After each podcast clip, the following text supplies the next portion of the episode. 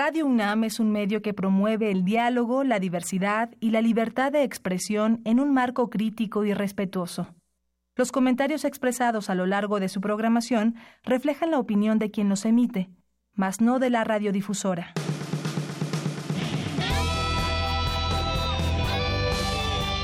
Prisma RU. Relatamos al mundo.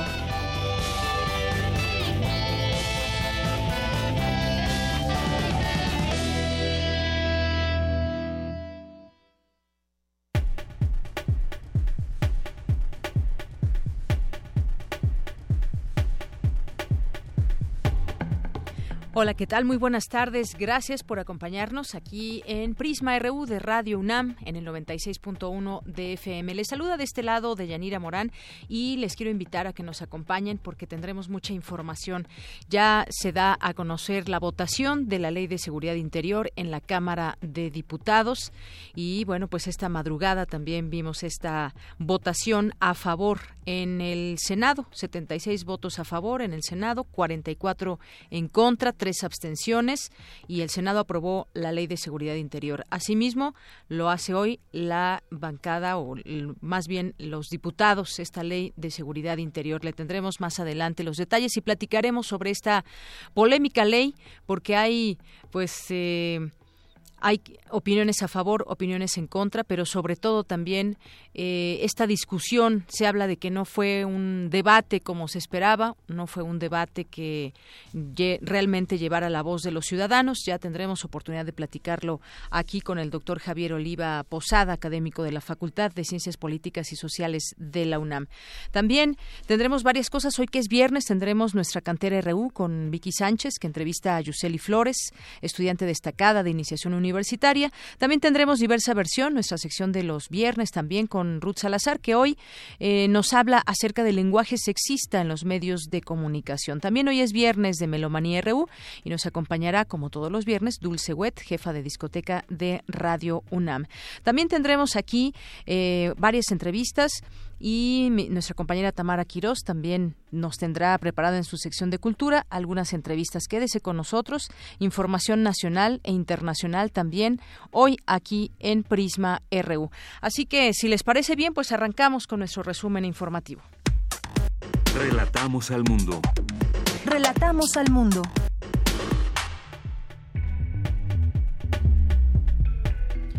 Una de la tarde con siete minutos y en este viernes 15 de diciembre le relatamos al mundo que la UNAM y el Instituto Nacional Electoral firmaron un convenio de colaboración para que a partir de hoy inicie el monitoreo y análisis de programas noticiosos en radio y televisión sobre la cobertura del proceso electoral federal 2017-2018 se llevó a cabo la entrega del premio FUNAM IMSS UNAM a la investigación de en prevención de la salud 2017. Mi compañero Jorge Díaz nos tendrá más adelante los detalles.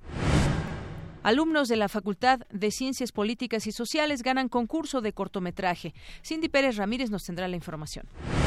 En tanto, Dulce García nos tendrá los detalles del panorama y la participación de los jóvenes en el México actual. En temas nacionales, lo que comentábamos, esta eh, ley de seguridad interior, 262 votos a favor ahí en la Cámara de Diputados, 25 en contra, cero abstenciones, una gran mayoría ahí en la Cámara de Diputados que aprobó esta ley y la turnó al Ejecutivo Federal para sus efectos constitucionales. En tanto, la Oficina del Alto Comisionado de Naciones Unidas para los Derechos Humanos calificó de lamentable que el Senado de México ratificara la polémica ley de seguridad interior. El Senado eligió a Héctor Marcos Díaz Santana como nuevo titular de la Fiscalía Especializada para la Atención de Delitos Electorales para el periodo de 11 meses en el cargo, en sustitución de Santiago Nieto, quien fue destituido el pasado 20 de octubre. La Procuraduría General de la República informó de la detención formal con fines de extradición del exgobernador de Tamaulipas, Eugenio Hernández Flores. El Bester Gordillo Morales, líder vitalicia del Sindicato Nacional de Trabajadores de la Educación, dejará la prisión y seguirá el proceso penal que tiene pendiente por lavado de dinero. La Cámara de Diputados avaló que en medios electrónicos quien comunique hechos falsos en perjuicio de alguien deberá reparar el daño moral causado. Los partidos PRI, Verde Ecologista de México y Nueva Alianza registraron su coalición ante el Instituto Nacional Electoral. La Secretaría de Salud reportó el tercer fallecimiento por influenza en lo que va de la temporada 2017-2018 e informó que esta vez ocurrió en Querétaro y la cepa causante fue la tipo A. La Comisión Ambiental de la Megalópolis informó que se levantó la fase 1 de contingencia regional en la zona noreste del Valle de México, que ayer se activó por concentración de partículas. En temas de economía, en la última encuesta del año, el consenso de los analistas del Banco de México elevó de 6.50% a 6.60% la inflación para este 2017 y para 2018 pasó de 3.84% a 3.85%. En temas internacionales, el secretario de Estado de Estados Unidos, Rex Tillerson, descartó las negociaciones con Corea del Norte mientras, no se, mientras que no cese su comportamiento agresivo. La producción de cocaína en Colombia llegará en 2017 a unas 3.300 toneladas, 900 más que las previsiones de inicios del año 2000, 2000 que eran 2.400. Otros dos palestinos murieron este viernes por disparos de las fuerzas de seguridad israelíes, según las autoridades de Ramallah, en una nueva jornada de protestas.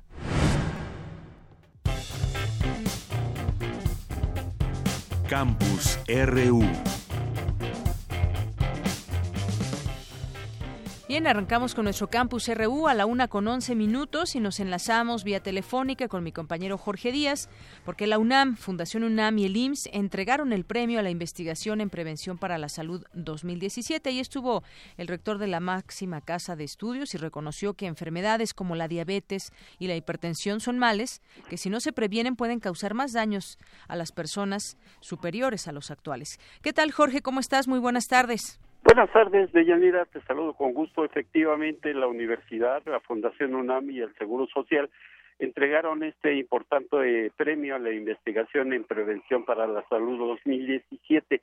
El rector Enrique Graue dijo que una de las razones de este reconocimiento es la importancia para prevenir enfermedades y la larga y fructífera relación que existe entre ambas instituciones. Eh, los trabajos se centraron, de Yanira, te informo, eh, en investigación en prevención con énfasis en enfermedades como la obesidad, la diabetes, que el rector calificó como el quinto jinete del apocalipsis, cáncer, hipertensión arterial y otros padecimientos de tipo cardiovascular que afectan mayormente a la población mexicana y utilizan más del 70% del gasto del sector salud.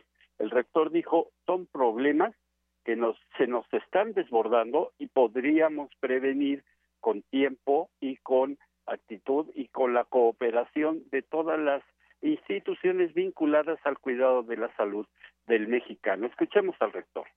Este convenio que se firmó no hace ni siquiera tuvo resultados de inmediato. Tan es así que hoy lo estamos celebrando. Una de las razones para que así sucediera es el interés que despierta la prevención de estas enfermedades, y la larga y muy fructífera tradición que la UNAM ha tenido desde siempre con el instituto.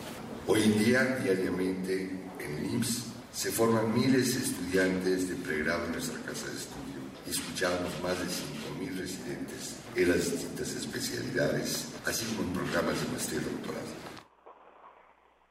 En su momento, Tufik Miguel Ortega, director del Seguro Social, informó que a diario en el, en el IMSS se forman miles de estudiantes de pregrado de la universidad y se tiene más de cinco mil residentes en las distintas especialidades, así como en programas de maestría y doctorado. El titular del seguro resaltó que estrategias como código infarto y modelo preventivo de enfermedades crónicas habrán de enriquecerse con aportaciones de investigaciones como las de los estudiantes galardonados, quienes impulsarán una nueva cultura de la salud en donde esta institución seguirá, seguirá colaborando para consolidar la prevención. Por último, Dionisio Mir, el presidente de la Fundación UNAM, dijo que la universidad insta a todos los actores del sector salud a, pues y a la población en general hacer este análisis y, esa base de datos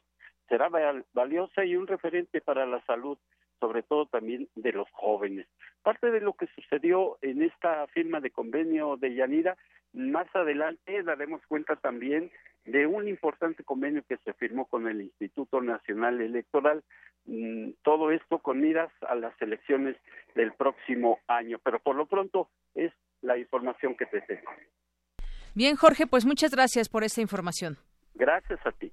Gracias. Más adelante regresaremos con mi compañero Jorge Díaz. Vamos ahora con Cindy Pérez Ramírez. El cortometraje Compañeros ganó el primer lugar del segundo concurso de cortometraje La seguridad está en corto. Adelante, Cindy. Deyanira, muy buenas tardes a ti y al auditorio de Prisma RU. Alumnos del noveno semestre de la licenciatura en Ciencias de la Comunicación de la Facultad de Ciencias Políticas y Sociales obtuvieron el primer lugar del segundo concurso de cortometraje La seguridad está en corto, organizado por la Unidad de Análisis sobre Violencia Social en México del Instituto de Investigaciones Sociales de la UNAM, con compañeros realizado por Ignacio González y Brenda Pamela Enríquez Medina con la técnica Motion Graphics con 90 segundos de duración y narrado en primera persona, se abordó la violencia desde la perspectiva del acoso en el trabajo. La historia versa sobre que el acoso pues ahora sí que está latente en, cualquier lado, ¿no? Sobre todo en el ámbito laboral, que es donde pasamos mayor tiempo de nuestras vidas, ¿no? Ya no dormimos lo suficiente, pero pues si no la pasamos mucho tiempo en el trabajo y pues ahí es donde se ve este más presente este problema, ¿no? Que es el del acoso. Pues más bien que nosotros tiramos a, a un proyecto animado en el que fuera manejado por Graphic en el que así que no hubiera rostro de, de quién de quién es este lo que le está diciendo no para que nadie se sienta identificada o identificado por las características que llegara a tener por ejemplo un actor no por eso es que decidimos tener este la característica de hacerlo en animación en motion graphic. El certamen, que sugirió temáticas como prevención del delito, combate e investigación del crimen, derechos humanos, víctimas jóvenes y justicia, entre otros, fue una oportunidad para los realizadores universitarios que aplican el conocimiento adquirido en el día a día, en este caso Brenda en televisión educativa e Ignacio en el área de televisión de la Dirección General de Comunicación Social de la UNAM. Hasta aquí mi reporte. Muy buenas tardes. Gracias, Cindy. Muy buenas tardes. Pasemos ahora con mi compañera Cristina Godínez. La esterilización temprana es la mejor prevención de enfermedades en perros y gatos. Adelante, Cristina. De Yanira, auditorio de Prisma RU, buenas tardes.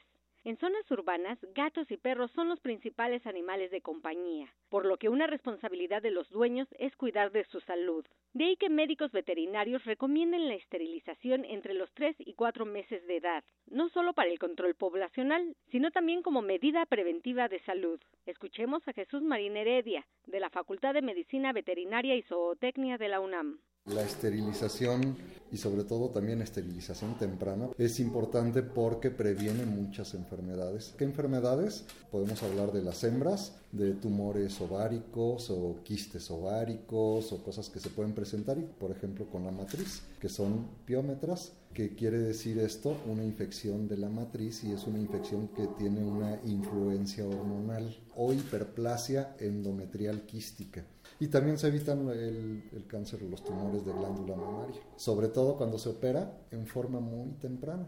Los machos están susceptibles a tener problemas de próstata y con la esterilización pues se reduce significativamente el, el problema de próstata. El también jefe del Departamento de Medicina, Cirugía y Zootecnia para Pequeñas Especies dijo que la esterilización temprana en perros y gatos disminuye la tendencia a la agresividad y en el caso de los canes machos no adquieren el hábito de marcar territorio. Destacó que las gatas esterilizadas pueden estar exentas de padecer tumores de matriz, se vuelven más dóciles y hogareñas.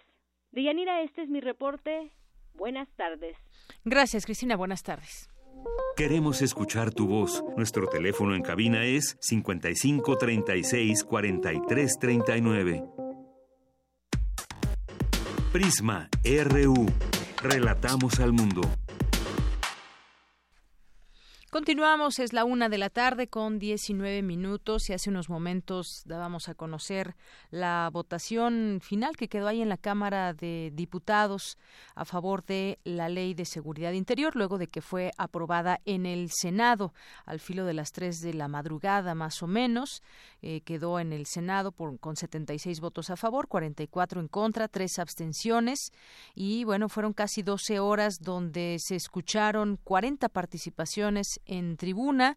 Se habla de debate escaso, más bien eh, los distintos senadores daban algún posicionamiento, ya sea a favor o en contra.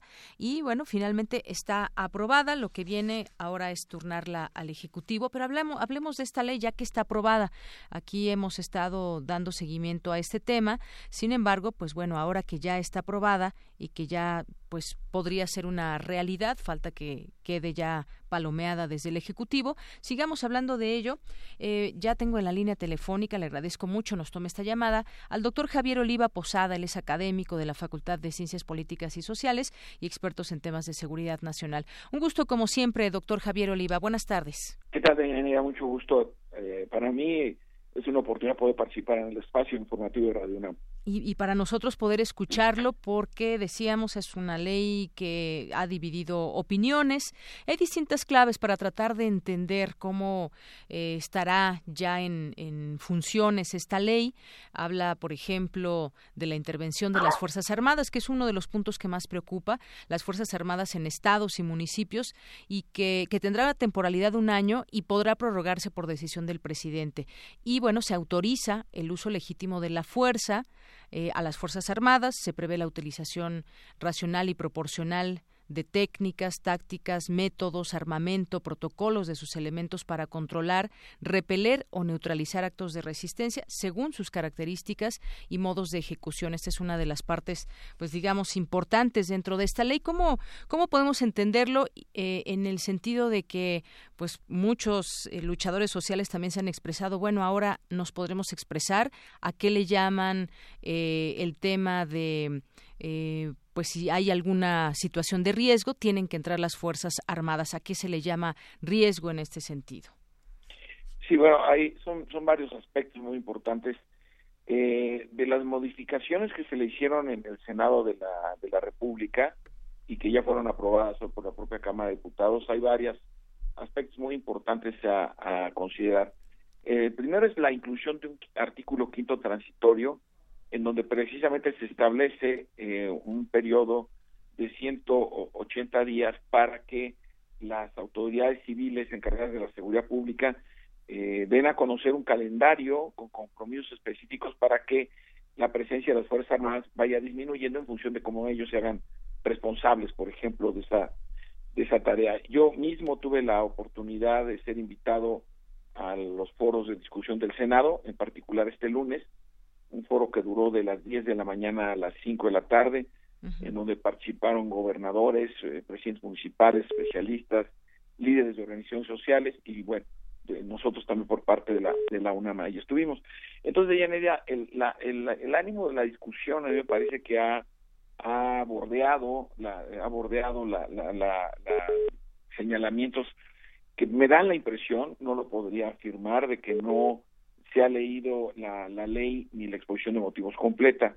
Este documento de 235 cuartillas y 36 eh, eh, artículos y, y, seis transitorios, pues nos nos, eh, nos conduce a una a una situación muy importante en nuestro país. Primero hay que decirle a nuestro auditorio que el concepto, el término, el mandato de seguridad interior como responsabilidad del presidente de la República nos acompaña desde nuestra primera constitución como país independiente.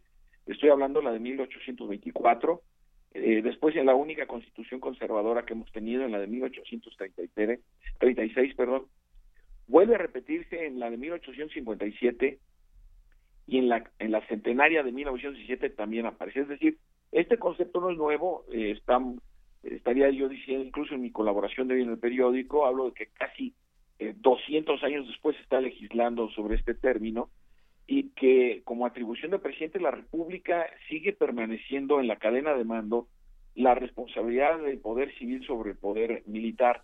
Eh, por eso estos señalamientos que se han hecho en algunos casos eh, sobre el, tema de la militarización, además de que no, no corresponden a lo que sucede, cuando se militariza una sociedad es cuando vive con un golpe de Estado. Y eh, hay que recordar que en la historia de América Latina los militares cuando actúan en política, pues lo hacen haciendo a un lado las leyes, en, primero deponiendo al gobierno en turno y por supuesto a la constitución vigente.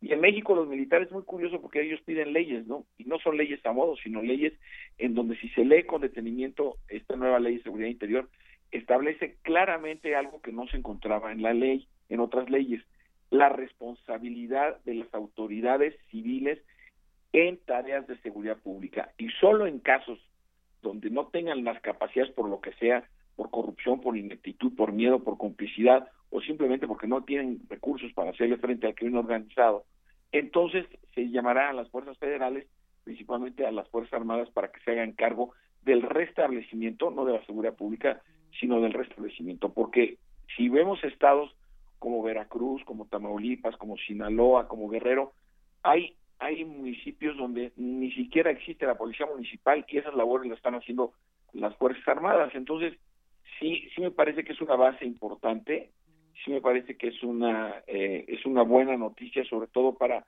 eh, a mí me preocupó mucho el día del debate de Yanira, que comentó el público, bueno, y además se transmitió por el canal del Congreso, no es ninguna indiscreción, eh, escuchar a varios legisladores decir que no había ninguna prisa por legislar. Yo les repliqué, ¿cómo que no hay ninguna prisa si cada semana hay decenas de muertos, extorsiones, secuestros, violaciones? ¿Cómo que no hay prisa para legislar? Además, el lema del Congreso de la Unión de México dice claramente, la patria es primero. Si lo que le surgía era irse de vacaciones, pues la verdad fue una, fueron expresiones muy desafortunadas, y lo digo como testigo porque estuve ahí en la mesa discutiendo. Entonces, sí, sí me parece que, eh, que el, el, era decirle no a esta ley de seguridad interior, y yo les pregunté varias veces, bueno, ¿sí a qué? ¿Por qué se activan todos estos resortes de protesta y no hubo una, una propuesta. Te llevamos discutiendo este tema fácilmente 13 años. ¿Por qué no han habido propuestas concretas en ese sentido para que se discuta? ¿no? Entonces, sí me parece que también hay un poco de, con este arranque de las campañas también presidenciales o pre-presidencial, pre-campañas, perdón, eh, sí me parece que hay un tanto de, un, poco de prejuicio para tratar, para tratar el, el, tema. Y sí creo que lo más importante que esta ley establece es la autoridad civil es la directamente responsable de que la ley de seguridad de que la seguridad pública se cumpla para todos. Oiga, doctor, y me pongo a pensar en algunos casos específicos. Podríamos traer aquí a la mesa varios casos. Y, usted decía, sí, hay, hay prisa por, eh, por legislar y hay prisa justamente por arreglar una situación en México, porque los últimos años se ha visto muy afectado por situaciones de violencia. Me pongo a pensar en casos como eh, por ejemplo, las policías comunitarias que nacieron en Michoacán y en donde pues nacieron porque no había no había eh, pues alguna policía que pusiera orden, ninguna autoridad puso orden durante mucho tiempo contra el crimen organizado y entonces se salió de las manos temas como el secuestro, temas como asesinatos, la impunidad. Y en ese sentido si no hubiera sido por las policías comunitarias quizás pues seguiríamos en la misma en la misma situación. En este caso pues uno se pregunta por qué no se hizo antes o por qué no se tomaron también cartas en el asunto antes eh, de que tuviéramos todo esto. Y ahora pues yo me pregunto si en algún lugar abandonado del país, que hay muchos o hay varios por lo menos, se llega a organizar la gente y demás, y al gobierno en turno le parece que pudiera ser eso un riesgo para la seguridad nacional en vez de quizás coadyuvar a esa organización social que hay eh, pudieran atacarla. Esas son algunas de las preguntas o de los riesgos que muchos temen ante esto. Cómo se manejaría en este caso doctor Oliva sí, eh, eh, tocas un tema muy desafortunadamente la situación en Michoacán no ha mejorado mucho tampoco es decir los los indicadores que tenemos a la mano y por la misma situación en el propio Estado, no es que haya cambiado mucho desde la aparición de las autodefensas en este caso o de las policías comunitarias en Guerrero, que sabemos que son uno de los estados también más agobiados por la por la violencia criminal. Aquí el punto el punto fundamental eh, va a enfocarse a las capacidades que tenga el Estado mexicano para reconstituir la seguridad, la seguridad pública. En las modificaciones que se le hicieron a la Ley de Seguridad Interior Nacional de la República, se suprimió cualquier posibilidad de alusión a una protesta social como una manifestación de afectación a la seguridad interior, lo cual también me parece muy eh, bien logrado para evitar que una manifestación de la población por cualquier sentido de protesta contra una autoridad pues pudiera manipularse, ¿no? ¿Sí, me escuchan? Sí, sí lo escuchamos, ah, doctor. Entonces, eh, esto también eh, me parece que es, un, es una decisión importante en el Senado de la República porque le quita cualquier halo, sombra o posibilidad de represión a las manifestaciones que naturalmente en todas las democracias se dan. Ahora, haces una pregunta muy aguda, Yanira. ¿Por qué no se hizo antes? Yo lo que he estudiado, lo que he analizado, desde que en el año del 2005 se crearon los eh, fondos presupuestales federales para apoyo a la seguridad pública a la fecha han sido cientos de miles de millones de pesos, sin exagerar, incluyendo este año de 2017, este año fiscal que está por concluir, y no vemos los resultados positivos. Yo estimo que mucha de la resistencia a esta ley era porque se pueden encontrar y observar graves casos de corrupción de autoridades locales en donde utilizaron estos muy importantes recursos económicos de la federación con otros fines y no para la para la seguridad pública, es decir, invertir en infraestructura, cuarteles, patrullas, armamento, uniforme, adiestramiento, sistemas de radio, telecomunicación, videocámaras, etcétera. ¿Dónde está todo ese dinero? Entonces, ahora cuando se establecen plazos, me parece que la autoridad civil va a tener que responder puntualmente a las exigencias, sobre todo de qué se ha hecho con ese dinero. Esa es la impresión que tengo de por qué se demoró tanto esta ley. Así es.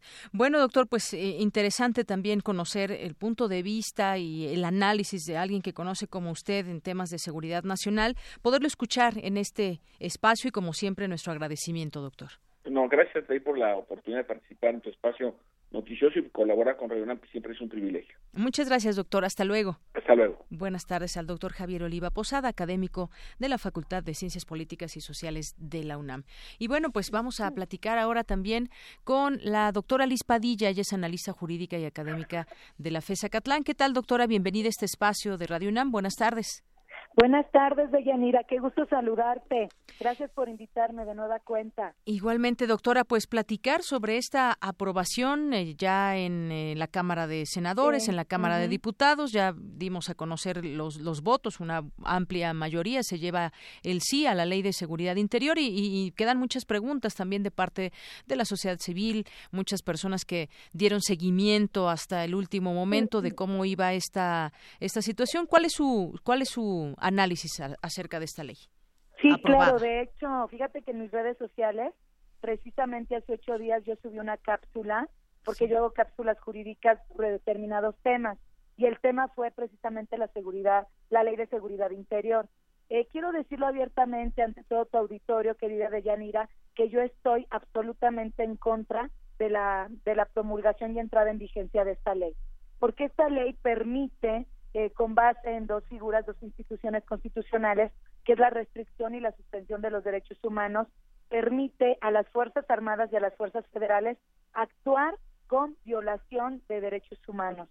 No solamente eso, se pueden investigar, pueden intervenir comunicaciones, pueden intervenir cuentas bancarias, financieras, seguimiento de personas y además puede haber agentes infiltrados.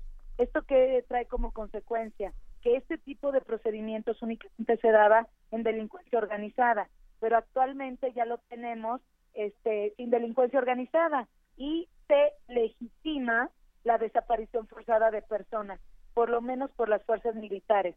Mucha gente me ha dicho que no, que el ejército pues está para proteger a la ciudadanía, pero bueno, pues sabemos que la historia nos ha demostrado lo contrario. Tenemos infinidad de casos en donde se han dado violación de los derechos humanos por parte de de la milicia, que yo estoy de acuerdo que no son todos, pero bueno, por parte de la milicia hacia civiles.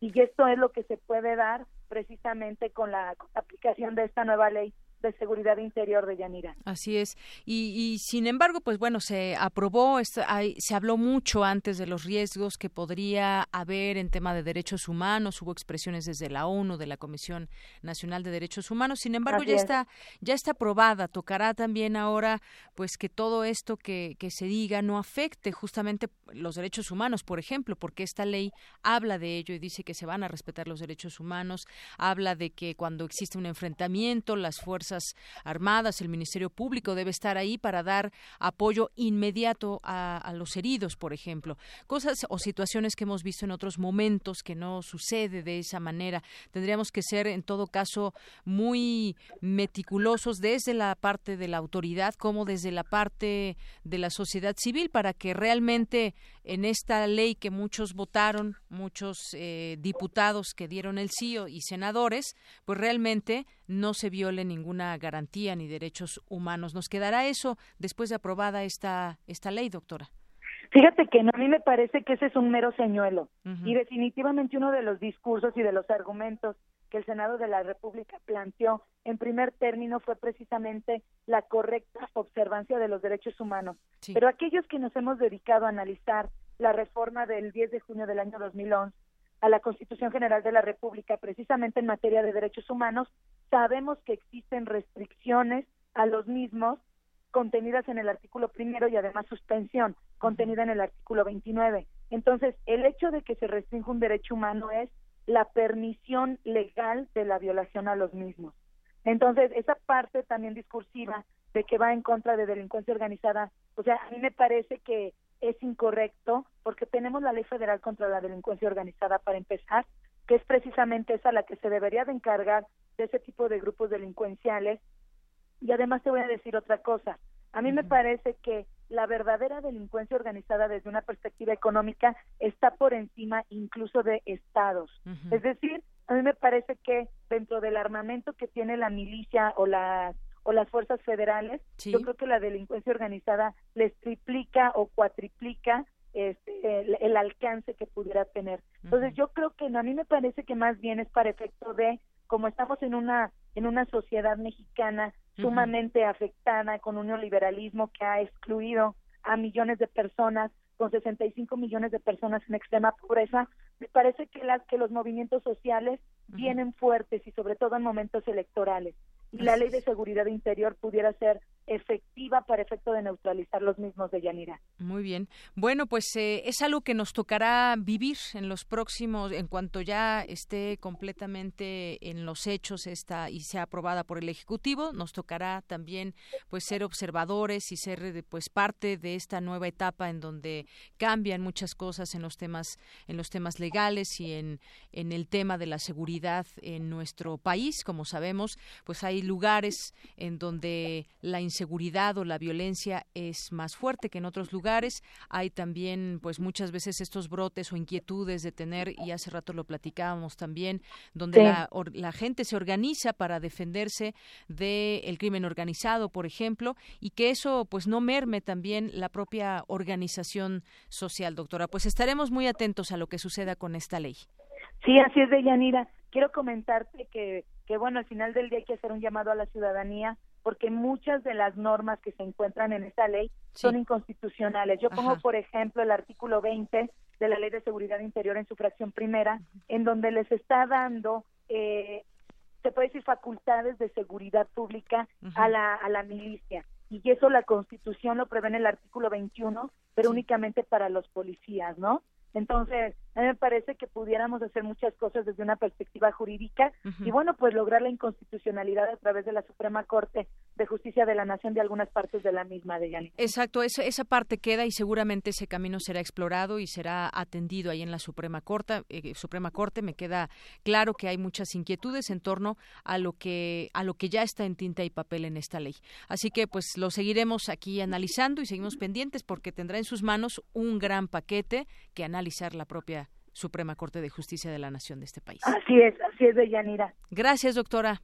No, hombre, ¿de qué? Gracias a ustedes, gracias a todo tu auditorio y sigo a la orden. Un abrazo y felices fiestas. Igualmente para usted, doctora. Muy buenas tardes. Hasta luego, bye Hasta luego, doctora Liz Padilla, analiza jurídica y académica de la FESA Catlán. Relatamos al mundo. Relatamos al mundo. Tu opinión es muy importante. Escríbenos al correo electrónico prisma.radiounam@gmail.com. Bien, pues esta, ese tema de la ley ya se seguirá analizando, pero algo que nos dice la doctora Alice Padilla, pues sí, seguramente llegará hasta, hasta la Suprema Corte y se tendrá que analizar, pero sobre todo también, pues ya, ya veremos, eh, decía, es una nueva etapa para este México donde ya las Fuerzas Armadas tendrán esta posibilidad cuando el presidente de México así lo decida y también centrarnos en puntos, cuál es ese tema de riesgos para la seguridad nacional nos decía el doctor Oliva, una manifestación no, pero otras cosas podrían serlo, es a criterio y también, bueno, pues ya en los hechos veremos y analizaremos mucho de lo que vendrá para este, para este país. Es la una con 39 minutos. Queremos escuchar tu voz. Nuestro teléfono en cabina es 55 36 43 39.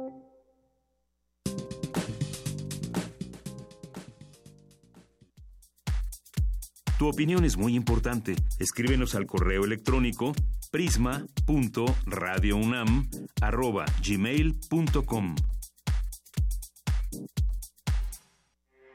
Porque tu opinión es importante, síguenos en nuestras redes sociales, en Facebook como Prisma RU y en Twitter como arroba PrismaRU.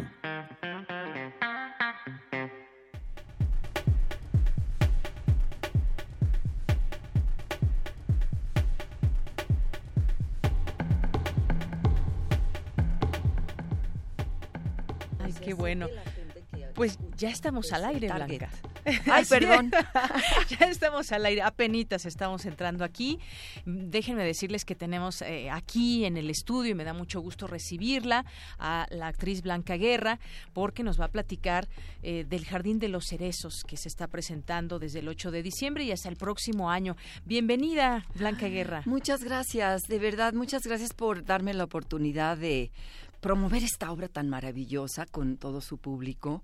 Sé que es muy, muy, este, muy grande, es exitoso este noticiero porque porque sí comunica, sí, sí, sí eh, da la oportunidad del análisis de muchos temas y en este caso, pues, es un público que a mí me interesa mucho que, que sea nuestros que sea forma, formen parte de nuestros espectadores en el foro Shakespeare. porque además Blanca eh, este público es un público exigente un público de los universitarios y nuestro público en general que tenemos es un público muy exigente y bueno pues claro. es, es interesante que te puedan escuchar y que ellos tengan también estas distintas opciones que aquí presentamos de del teatro por ejemplo sí dos cosas de Yanira mira la verdad es que eh, eh, sí ciertamente nosotros digo yo en particular, hablo por mí, pero creo que todos mis compañeros dentro del ámbito actoral, pues hacemos, nos subimos a un escenario para qué? Para poner nuestro trabajo al servicio de, las, de los gustos, de los distintos gustos de todos los espectadores amantes del teatro y sobre todo de, de poner a...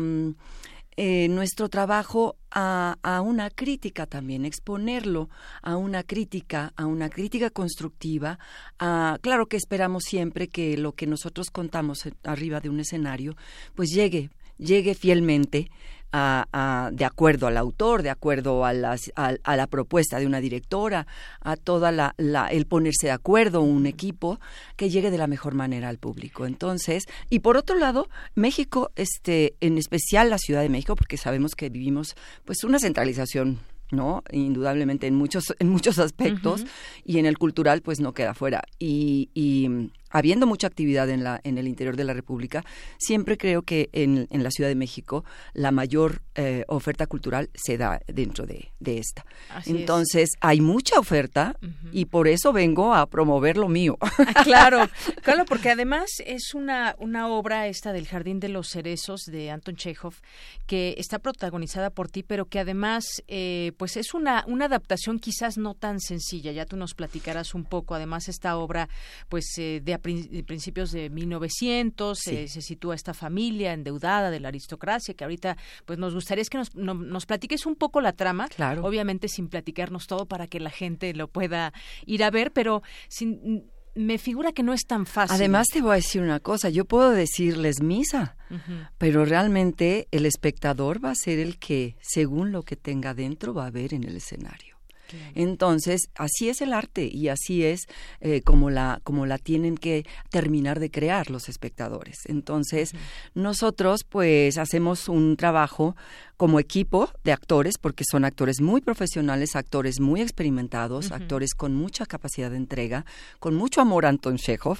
Entonces, em, tenemos una directora que hizo una adaptación que ciertamente em, no lleva todos los personajes, porque en el original son 12 personajes y, ella deja la obra en, en siete personajes para cuestionarla un poco, para apretarla un poco y, y ser coherente con los ritmos de nuestros días, ¿no? En lugar de hacer una obra de cuatro horas, hacemos una obra de dos horas, de dos horas máximo, una hora cincuenta, sin traicionar de ninguna manera lo que, lo que cuenta uh, Chekhov y lo que además incluye las preocupaciones o las necesidades de abordar esta obra de una directora y que los actores pues aportamos otras cosas, pero también en esencia estamos de acuerdo con ella. Y es que que esta obra, que se escribió en 1904, no obstante que eh, es de, de, más de un siglo, pues es, es, es, una obra absolutamente vigente. No solamente por lo que significa el comportamiento humano, de lo que siempre han caracterizado, han caracterizado las obras de Chekhov, sino porque es una obra que yo siento, es la última que escribe él, y siento que es una obra con mucha dosis de de crítica política, de una situación, que, de un contexto político muy claro, en estructura social y en cambio político. ¿no? Entonces, ciertamente yo no puedo contar todo porque, porque a mí me gusta que la gente vaya a Mm, virgen, digamos, al teatro y se encuentre con ese cuento, ¿no? Con esa historia. Y sí, justamente esto que dices lo, lo he escuchado en varias de, las críticas, resuena en nuestra sociedad actual. Muchísimo, muchísimo. Y, nos identifica y hay muchas cosas que, pues cuando vamos a ver una obra de teatro, justamente en los personajes o en las situaciones nos identificamos y esta, pues no es la excepción. No, de ninguna manera. Sobre todo en este momento, digo, estamos, estamos conscientes de que no es la Rusia zarista, ¿no? No es la la, nobleza, no es este el momento de, eh, no tampoco es un, un momento de, de, cambio que en donde se están gestando todos los partidos revolucionarios y luego la revolución eh, bolchevique, ¿no? No, no es este, no es nuestra, no, no es tan el retrato, ¿no? De exacto y preciso de la Rusia de esa época, pero sí en el, en el sentido de que hay personajes que no obstante que saben exactamente que a mediano, a cortísimo plazo van a suceder cosas catastróficas y que ya no aguanta más el, el, ese, ese, tipo de, de, sociedad, ese tipo de estructura social, ese tipo de, de, de sistema, de, de, pues digamos, de política, porque entonces no hacen nada en este microcosmos en donde todo, Chekhov es siempre muy metafórico, siempre plantea como situaciones en donde se pueden tener muchísimas lecturas y, y, encontrar metáforas, ¿no? De, de, a nivel individual y a nivel social. Y aquí plantea una inmovilidad tremenda. O sea, no hacen nada por cambiar. Hablan siempre con la persona Nos va a quedar Mucho eso ahora. Claro, estamos en ese momento en donde obviamente tenemos que ser una sociedad fortalecida, una sociedad cuestionada, una sociedad informada, una sociedad que conozca a profundidad cuáles son los problemas por los que quiere luchar y para qué y con cómo y, y, y, y poner qué en su lugar, ¿no? Entonces creo que como sociedad de pronto tenemos brotes muy efervescentes y muy eh, alentadores, pero se van diluyendo después y entonces eso es lo que no nos podemos permitir. Tenemos que realmente eh, a partir del conocimiento de, la, del conocimiento profundo de las situaciones que vivimos y qué queremos cambiar pero ¿por qué? Que, para, para llevar a qué queremos cambiarlo. Exacto, ¿cuál es ese rumbo al que debemos ¿Cuáles son los objetivos muy claros? Y de manera pacífica y ordenada y, e inteligente tendremos que hacerlo. Y no nada más brotes por aquí y por allá y que no haya más que la, el estatismo. Claro. Y la impotencia y la, el horror. Así es, ¿no? Y es que además tú como actriz eres una persona muy informada también de, de su entorno, de su contexto. Y bueno, pues el Jardín de los Cerezos es parte de esto que nos ofreces y que ya nos platicas.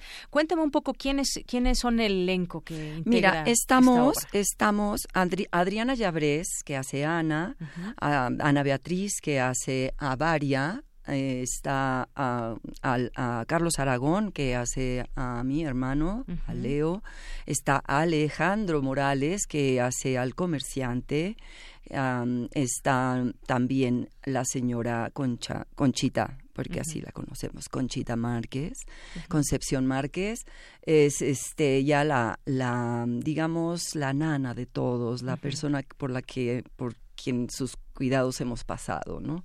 Y este y somos y yo. Entonces yo hago a Andrea, que es una mujer de la aristocracia, que es la dueña del lugar que se está por perder.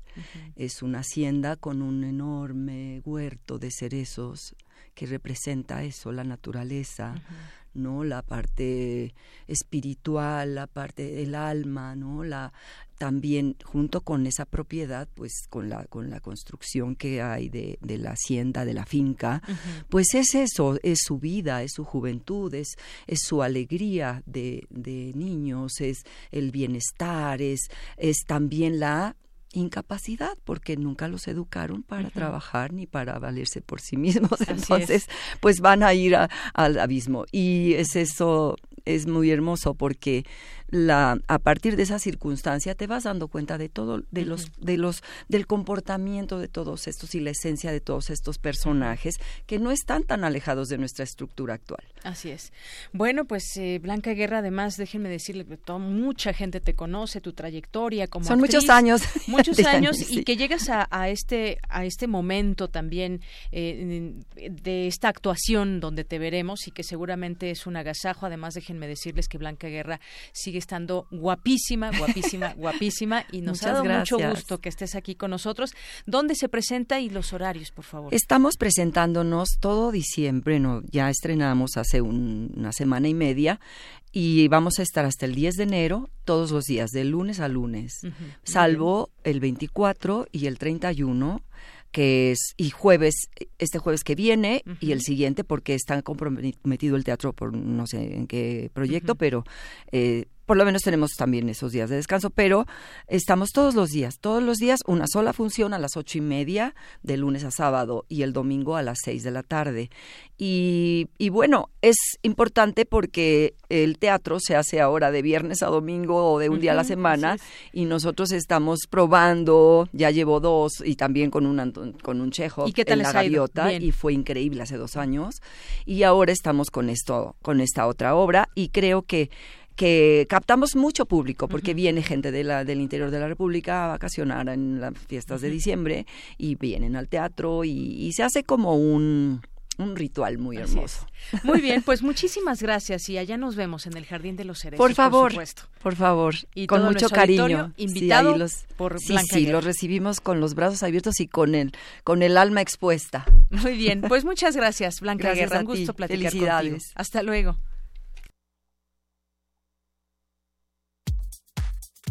Tu opinión es muy importante. Escríbenos al correo electrónico prisma.radiounam@gmail.com.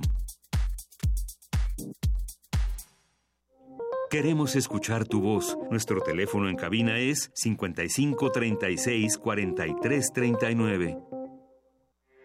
Porque tu opinión es importante, síguenos en nuestras redes sociales, en Facebook como Prisma RU y en Twitter como arroba PrismaRU.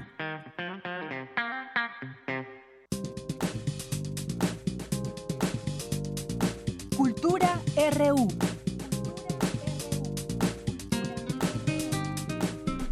Bien, nos vamos a Cultura, la sección de Cultura con Tamara Quiros. Tamara, adelante, buenas tardes. Deyanira, amigos de Prisma RU, me da mucho gusto saludarlos este viernes 15 de diciembre. Ya se siente el ambiente festivo de Navidad, ¿no, Deyanira? Sí, ya está a la vuelta de la esquina, como dicen, y pues muy pocos días, muchos ya pues irán de vacaciones a disfrutar. Y, y, seguimos con las recomendaciones de teatro para estas fechas de Sembrina. Esta tarde nos acompaña en la línea el actor Óscar Ortiz de Pinedo eh, para platicarnos de la puesta en escena, sé lo que hicieron la pastorela pasada. Oscar, bienvenido y muy buenas tardes. Platícanos más, por favor, qué nos vamos a encontrar en esta obra. Gracias, Tamara, gracias, Deyanira. Este, gracias por esta invitación a su espacio. Un saludo a, a, todas, eh, a toda su audiencia. Muchas este, gracias. Pues bueno, es, es, una, es un teatro tipo cabaret, pero es para toda la familia digo, no, no, no es como el cabaret clásico en donde se habla de muchos temas políticos y todo eso, se toca apenas, ¿no? Pero realmente los niños también pueden ir a verla, no hay ni una sola grosería y básicamente lo que trata es que en una iglesia un padre y la madre superiora se quieren pelear por todos los papeles de la pastorela, ¿no? O sea, tanto tanto el padre como la madre quieren hacer al, al, arcángel y luego quieren hacer a los pastores y se pelean hasta por la Virgen María, pues, ¿no? Entonces es, es, es muy gracioso ver a este padre que en su en su necesidad de llamar la atención y de querer formar parte de, de, una pastorela porque es un sueño frustrado que tiene el poder ser actor, quiere incluso competir por un personaje como la Virgen María o poder competir como cualquier otro, tanto, de hombre como de mujer. Entonces es una obra que durante una hora y media pues, la gente la pasa botada de la risa, de verdad se ríen mucho por, por, por esta situación, que es tratar de montar una pastorela con la congregación, pero claro, con la idea de que ellos formen parte de la pastorela. Claro. básicamente lo que, lo, que, lo que van a ver. Oscar, y además, eh, bueno, importante, ¿no? A veces perdemos estas tradiciones de las pastorelas, pero eh, lo que yo veo es que no se meten ni con religiones ni con creencias, más bien es, es un pretexto para divertirnos en familia, ¿no? Ya lo mencionas muy bien, cabaret hasta para niños, ¿por qué no? Sí, sí, sí, claro, no, no, no, no insultamos a nadie, no, no se ofende a ninguna religión, ni mucho menos, al contrario, este, aquí la idea es poner el pretexto de la pastorela para hablar de temas que, de verdad son, son bien importantes, porque el, el, el, padre, por ejemplo, siempre se la pasa diciendo a la madre, yo nada más le recuerdo que las mujeres ni pueden consagrar, ni pueden este, oficiar misa, ¿no? Y, la madre dice, oye, perdón, pero pues ya, ya estamos en una época en la que hay equidad de género, y en las que las mujeres también podemos eh, empezar a ocupar cargos que cualquier hombre puede hacer. Entonces es un mensaje muy padre también de que las mujeres pueden eh, desarrollar algunas cosas incluso mejor que los hombres, porque el padre, por ejemplo, no se sabe nada de la Biblia, nada, y la madre se sabe perfectamente todos y cada uno de los versículos, de los capítulos, de todo, demostrando que muchas veces las mujeres están mucho más capacitadas que los hombres para poder desarrollar un trabajo y aún así se les sigue dando a los hombres por machismo, por no sé. Entonces eso también es como una crítica muy bonita que hizo eh, Adriana Moles, porque ella fue la que la que la que escribió eso. A mí a, mí me invitó y me encantó el texto. Dije la verdad me hace muy padre. No, y, nos, y, nos, pusimos a ensayar y luego, luego, ¿no? Y suena muy interesante, Oscar, y bueno, ya lo mencionas bien, con Adriana Moles compartes el escenario y además hay música en vivo y esto lo podemos ver en el Teatro Royal Pedregal. Exactamente, en el Foro Odeón, que es el foro por así decirlo, o sea, está el, Centro Cultural cuenta con el teatro, que es el Teatro Royal Pedregal, y está el Foro Odeón, que es uno más pequeñito, para 100 personas, es más íntimo, más eh, diseñado para unipersonales, y para este tipo de cabarets y, no sé, quizá cosas musicales muy pequeñas, pero de verdad la gente se la pasa muy agradable, es un espacio íntimo muy bonito y durante una hora y media se van a estar riendo e incluso pueden llegar hasta participar, porque de pronto les dicen vamos a hacer un casting para ver quién va a ser eh, los borreguitos o quién, quiénes van a ser los pastores y pasan al, frente del escenario y la gente se divierte muchísimo haciendo eh, todas las ocurrencias tanto del padre como de la madre. Seguro que sí, entonces no nos podemos perder. Sé lo que hicieron la pastorela pasada, así con, con ese título, los sábados y domingos a las 7.30 de la noche en el Teatro Royal Pedregal. Óscar Ortiz de Pinedo, gracias por invitarnos a esta, a esta puesta en escena. Les deseamos que tengan un gran éxito. Muchísimas gracias. Nada más que los domingos estamos a la una. Ah, los domingos es a la una, ok. Sábados a las 7.30 de la noche y los domingos a la una. Sí, eh, de verdad vayan, se van a divertir muchísimo para toda la familia. Claro que sí. Óscar Ortiz de Pinedo, muchísimas gracias. Hasta luego. Ya. Deyanira, amigos, también tenemos otra recomendación para este fin de semana. Sabemos que muchas personas tendrán vacaciones, así que vámonos hasta Guanajuato, que allá nos espera Felipe López, uno de los coordinadores de la Posada Artesanal Cervecera. Felipe, muy buenas tardes. ¿Qué tal? Muy buenas tardes, Tamara, a todos tus radioescuchas. Gracias. Les agradecemos que nos abran las puertas en sus, en, sus radios, en sus aparatos, en sus teléfonos, donde nos escuchen. Felipe, cuéntanos más, por favor, de esta primera edición de la Posada Artesanal Cervecera que no vienen solos. Cuéntanos. Claro que sí, Tamara. Es la primera edición de una posada artesanal cervecera en la ciudad de Guanajuato, en la capital cervantina de América, en una ciudad muy cultural ¿Qué estamos haciendo, Tamara? Estamos reuniendo a los cerveceros artesanales y un plus, a los mezcaleros, a los productores de mezcal artesanal de la ciudad de Guanajuato. Es la primera ocasión que lo hacemos en diciembre y que queremos hacer también eh, refrendar, respaldarnos con las tradiciones mexicanas como son las posadas. Tendremos villancicos, piñatas, ponche el día de mañana, el sábado y el domingo a partir de la una de la tarde hasta las nueve de la noche para que nos puedan acompañar 15 cerveceros artesanales del Bajío mexicano y tres eh, productores de mezcal artesanal de la ciudad de Guanajuato, más cinco estantes de comida. Oye, además es un buen pretexto eh, para conocer Guanajuato, que es mágico, una, de mis ciudades favoritas de, de aquí de México. Pero en Guanajuato, ¿en qué parte va a estar esta posada? Claro que sí, Tamara. Vamos a estar en la Plaza de las Ranas todos ah, aquellos que nos acompañan aquí en octubre, en el mes del Festival Cervantino, ahí se llevan a cabo espectáculos increíbles del Festival Cervantino. Ahí en la Plaza de las Ranas, donde están las banderas, ahí vamos a estar el sábado y el domingo. Cabe mencionar que nuestro evento, tenemos un evento grande respecto a la cerveza artesanal en el mes de abril, la última semana del mes de abril, pero ese evento es con 40 cerveceros nacionales y tiene un costo de 150 el acceso. En esta ocasión es menor el evento, pero no tiene un costo. Queremos que todos que todos conozcan la producción de los artesanos mexicanos, de los artesanos guanajuatenses en cuestión de cerveza y mezcal.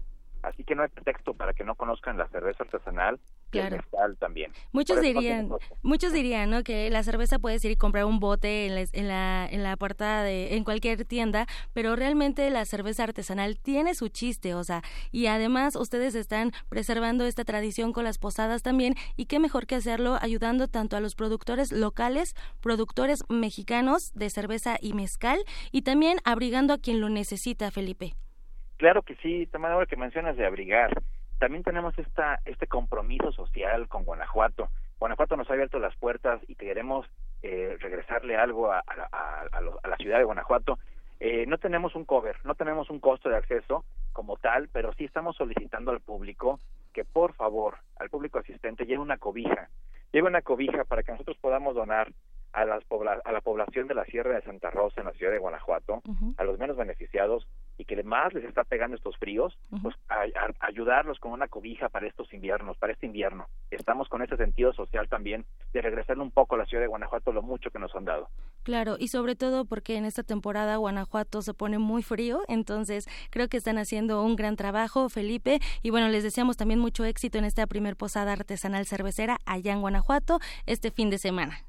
Muchas gracias, Tamara. Y cabe mencionar que viene, por ejemplo, el colectivo Purepechela y tienen cerveza con ingredientes netamente mexicanos. Tienen una cerveza, por ejemplo, eh, de nixtamal, una cerveza de nopal, o sea, hay que, hay, eh, eh, atrévanse a desafiar a su paladar. Los esperamos en Guanajuato, en la Plaza de las Ranas, el mañana, el sábado y el domingo. Claro que sí, Felipe López, coordinador, uno de los coordinadores de esta posada artesanal cervecera. Agradecemos mucho la invitación que nos haces y bueno, es un gran pretexto para aquellos que van a estar allá cerca de Guanajuato o que están aquí en la Ciudad de México para que vayan y conozcan y gocen de la posada.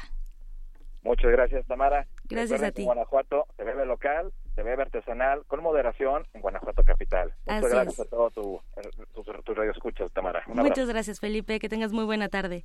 Igualmente. Y bueno, ya para finalizar de Yanira, ya nos vamos, ya nos están viendo los de continuidad, ¿no? Hoy no nos están viendo, pero eh, tenemos tres pases dobles para que se vayan a ver eh, esta pastore, eh, esta obra de la que nos habló Oscar Ortiz de Pinedo.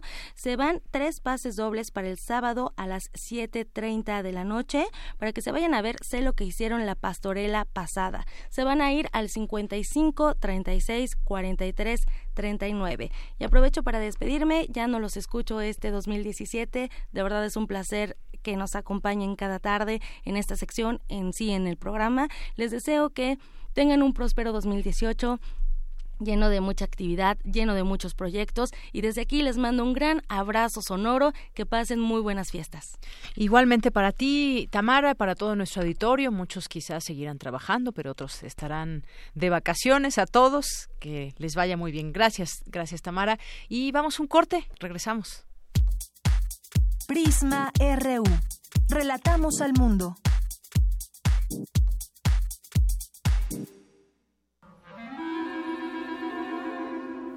Testimonio de oídas.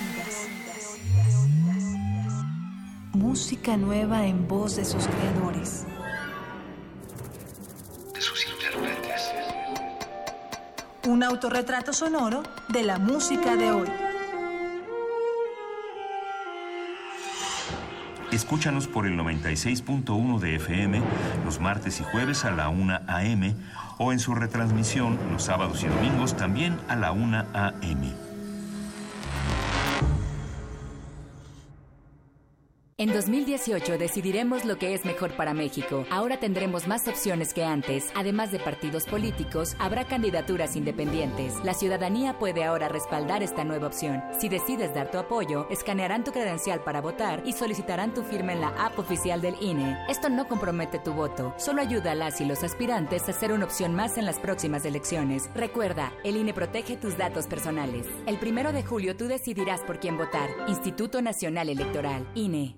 México tiene una composición pluricultural sustentada originalmente en sus pueblos indígenas, todos ellos con opiniones, inquietudes y mucho que aportar. Son el testimonio de una herencia milenaria, parte de lo que nos hace mexicanos y queremos que se escuchen en todos los rincones del país. Por eso, para avanzar en el reconocimiento pluricultural de la nación, el INE aprobó una acción afirmativa que garantiza que los partidos políticos postulen a personas indígenas a diputaciones federales. En una democracia como la nuestra, todas las personas tenemos algo que decir. Instituto Nacional Electoral, INE. Una orquesta en la cocina. Cuarteto de cuerdas en el auto. Y un violonchelo solista sentado en el sillón favorito de la sala. Orquesta Filarmónica de la UNAM. Desde la sala Nezahualcóyotl. Escucha los conciertos los domingos al mediodía. Desde la comodidad de tu casa. 96.1 FM.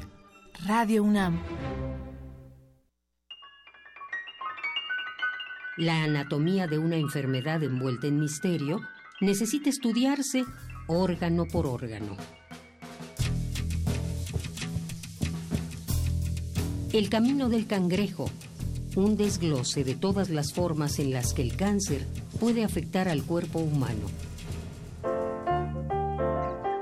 Escúchalo todos los lunes a las 16 horas. Retransmisión domingos 19 horas por el 96.1 de FM. Radio UNAM, Experiencia Sonora. Tú, que cuando ves las noticias del gobierno actual piensas, ¿estaríamos mejor?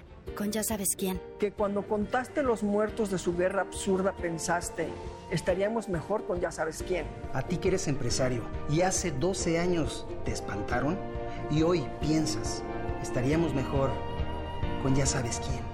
A todos ustedes les tenemos una gran noticia. Sí, estaremos mejor y ya sabemos con quién. Morena, la esperanza de México.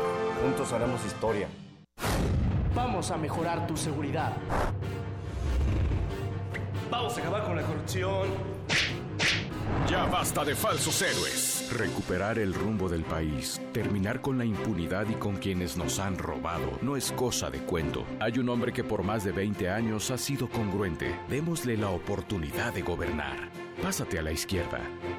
Todo México se está pasando a la izquierda. Con el PT, no estás solo.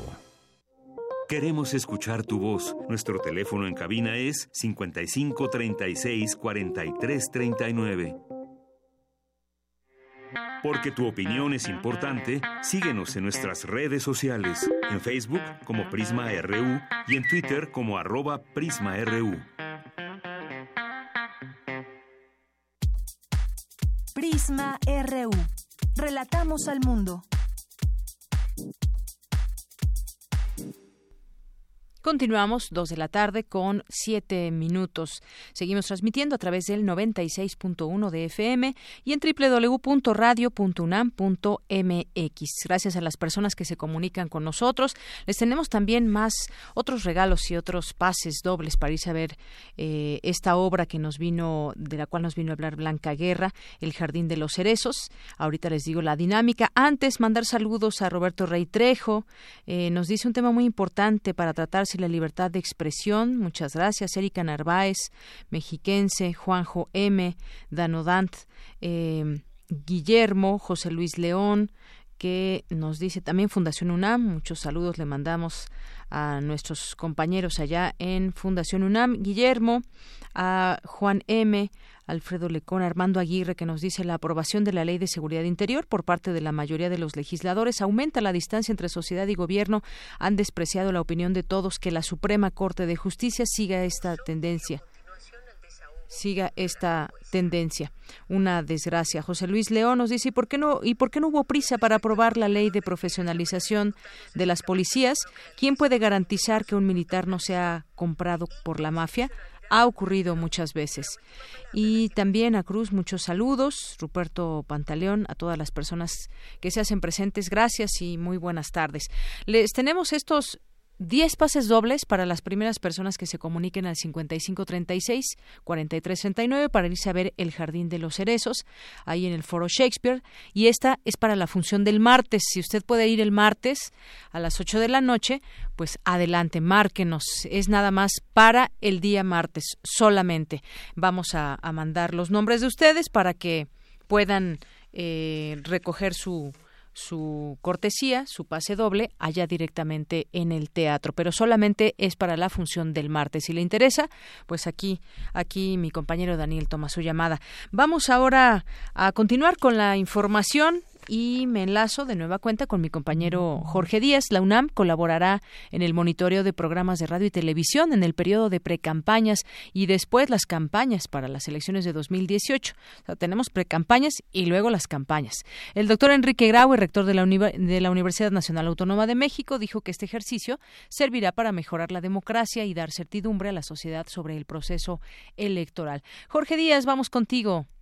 Deyanira, muchas gracias. En las instalaciones del INE, el Instituto Nacional Electoral, fue la firma de este convenio específico de colaboración para monitorear y analizar los programas noticiosos en radio y televisión sobre la cobertura, primero, como tú lo decías, las precampañas y después la etapa de campañas electorales en el marco de este proceso electoral federal que habrá de definir al próximo presidente de la República. El consejero presidente del INE, Lorenzo Córdoba, explicó que este convenio permite a la sociedad mexicana conocer el tratamiento que los profesionales de la comunicación le dan a la cobertura de noticiosa, sobre todo de los partidos y candidatos. Se trata, dijo Córdoba, que de obtener datos precisos sobre la forma en que tantos reporteros, conductores y locutores eh, procesan la información de las precampañas y campañas en eh, los principales noticiarios, reportajes y programas de entretenimiento inclusive. Y con la difusión de este resultado que se genere, pues eh, formar un contexto de exigencia pública que contribuya al principio de equidad en estas contiendas. Eh, te repito, en las instalaciones del INE, el rector dijo que eh, se debe generar un contexto de exigencia desde la sociedad hacia los medios de comunicación porque eh, para que la cobertura se apegue a los principios, valores y sentido de la democracia. Sin embargo, no dejó de mencionar la incertidumbre, la desconfianza, el temor que existe de la ciudadanía sobre este tipo de elecciones. Vamos a escuchar al rector Enrique Graue. Este es un país que vive en desconfianza y la desconfianza lacera la democracia. Uno de cada cuatro mexicanos piensa que las elecciones no son limpias.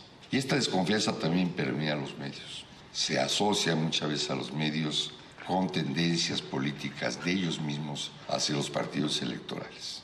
En el 2012 la percepción de independencia de los medios era 28, en el 2016 es el 22%.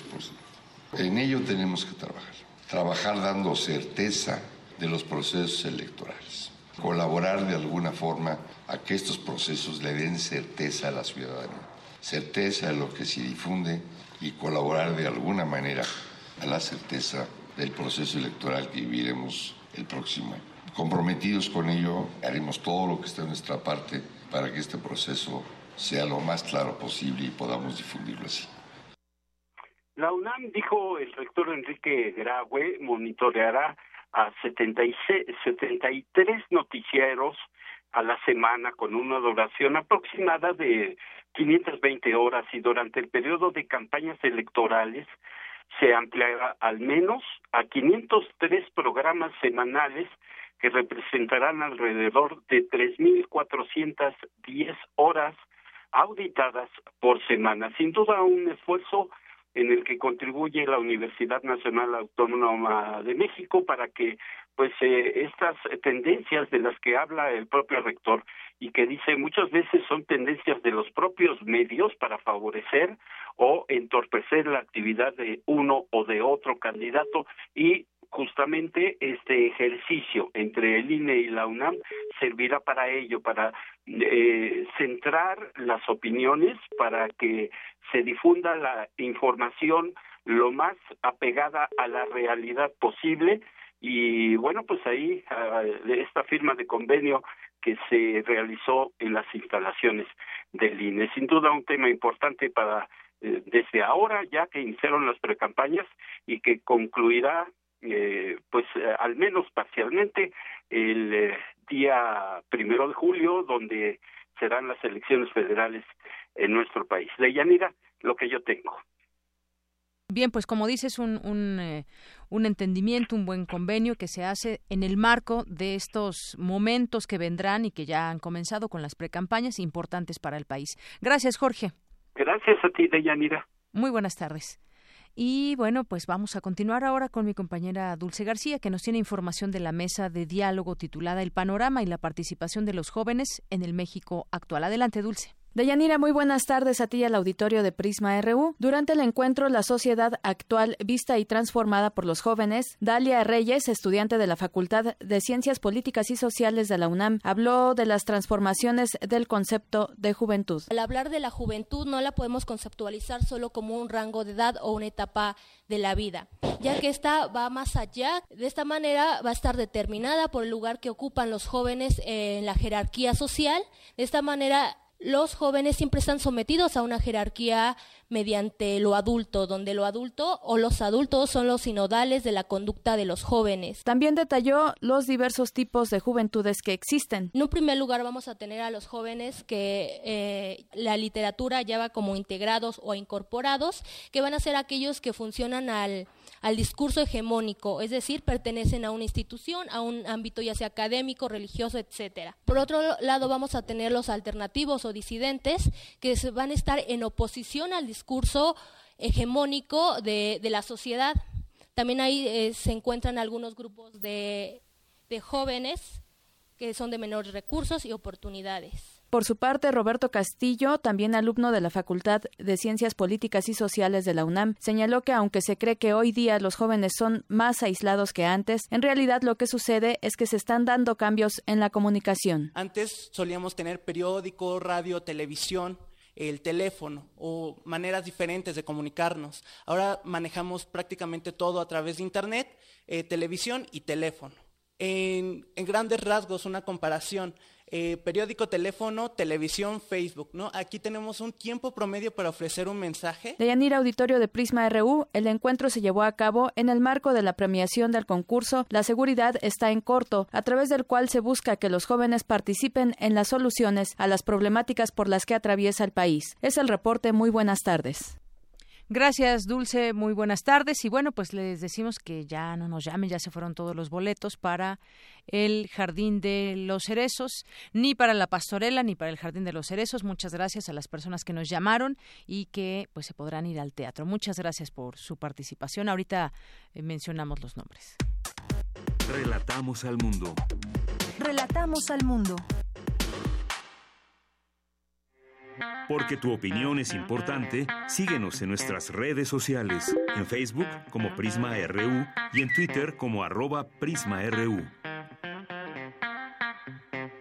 Y me da mucho gusto recibir en esta ocasión aquí en el programa de Prisma RU de Radio UNAM a Julieta Jiménez Cacho. Ella es directora de Piso 16, Laboratorio de Iniciativas Culturales UNAM, de Cultura UNAM. ¿Qué tal, Julieta? ¿Cómo estás? Bienvenida. Hola, ¿qué tal, Deyanira? Mucho gusto y muchas gracias por ayudarnos a difundir este nuevo programa. Pues justamente quisiera que nos hables a todo el auditorio que nos está escuchando en este momento de qué es Piso 16, este laboratorio, este programa de la Coordinación de Difusión Cultural. Sí, pues em, mira, es un, es un nuevo programa de la coordinación que tiene la intención de acompañar a proyectos culturales de todas las disciplinas artísticas y también de gestión cultural y de comunicación para que se desarrollen.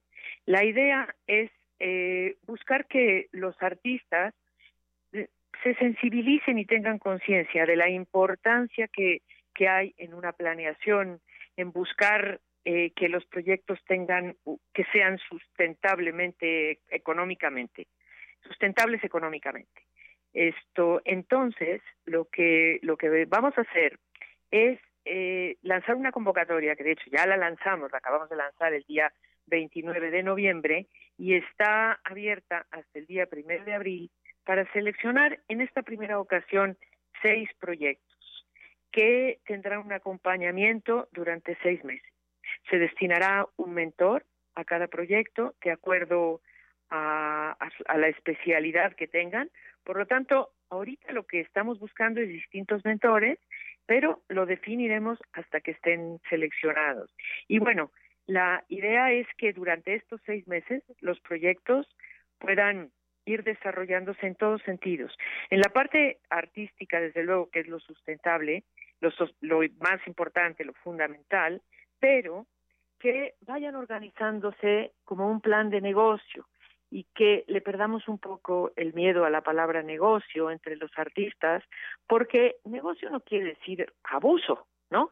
Negocio quiere decir pues trabajar para que los proyectos en términos económicos puedan funcionar, ¿no? Y que los artistas puedan vivir de ello.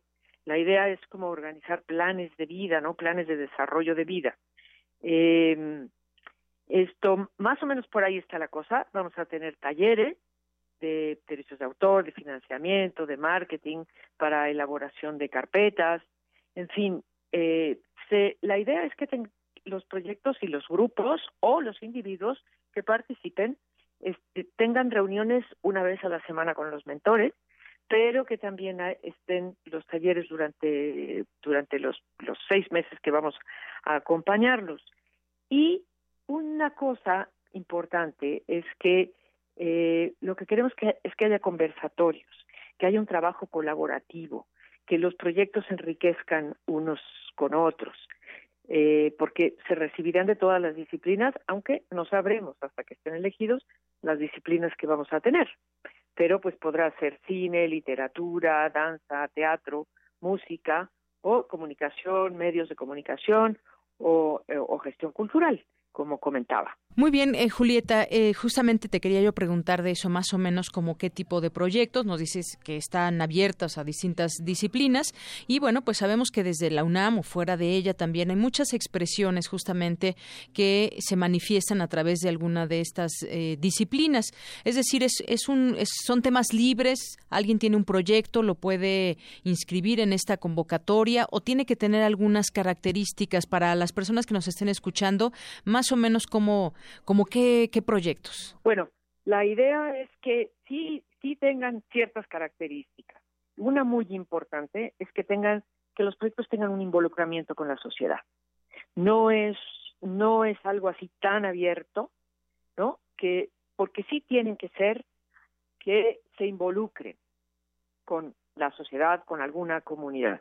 Abiertos en el sentido de que los temas no son, no están enmarcados en nada particular, pero sí que, estén, que tengan un compromiso con la sociedad y que tengan también un componente de innovación. No, no quiere decir una innovación tecnológica, puede ser una innovación en su funcionamiento, en su desarrollo y, por supuesto, que sean originales, es decir, que quienes los propongan sea una propuesta de ellos mismos, ¿no? Eh, pueden participar individuos o grupos. Esto lo estamos lanzando en la universidad para atender a jóvenes de la licenciatura al doctorado. Por lo tanto, los grupos de edad van de 20 a 35 años. Si es un grupo, el componente de edad tiene que ser como de un 80% en este rango. Puede haber un 20% de gente que, que sea mayor o más joven, ¿no? Y también está planteado fundamentalmente a universitarios de la, de la Universidad Nacional Autónoma de México, eh, pero sí pueden entrar también, eh, eh, si son grupos, pueden, pueden entrar, tiene que haber un componente de por lo menos 40% de estudiantes de la UNAM.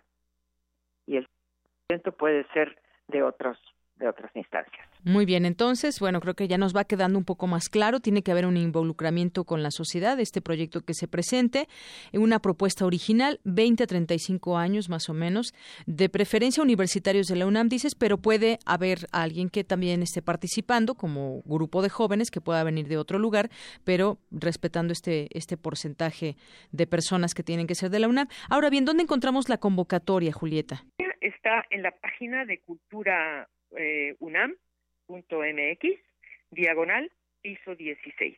Muy bien, entonces ya está abierta esta convocatoria, la pueden checar, si tienen algunas dudas, ahí mismo pues podrán eh, preguntar o, o resolver cualquier duda y hasta el 1 de abril entonces. Exactamente, hasta el primero de abril. Tendremos cualquier cualquier duda que tenga. Muy bien, bueno, pues creo que es un, un, proyecto muy interesante, un programa de la Coordinación de Difusión Cultural que abre esta posibilidad a muchos jóvenes involucrados con distintas disciplinas. ¿Algo más que quieras agregar, algo que se me escape, que deban saber los jóvenes de la comunidad universitaria que nos estén escuchando? Bueno, también que estamos ofreciendo 40 mil pesos, eh, que realmente pues es un dinero que consideramos que es para el desarrollo del proyecto, para un desarrollo inicial, ¿no?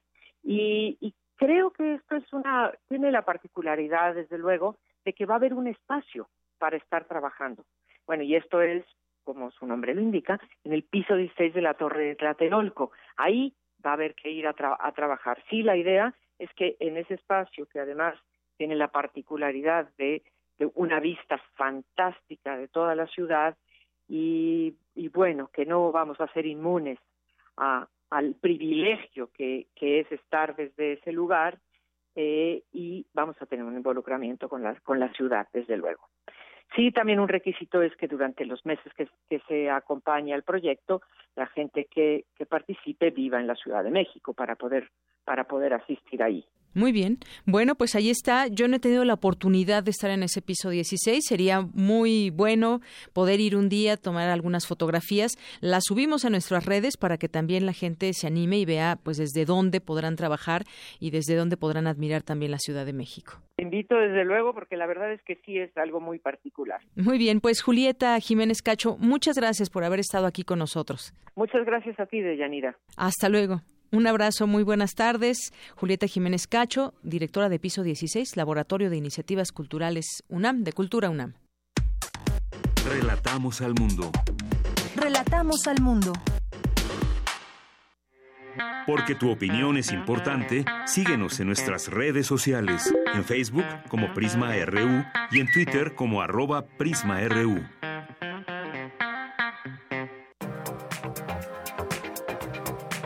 Internacional RU. Vámonos a las breves internacionales con Ruth Salazar.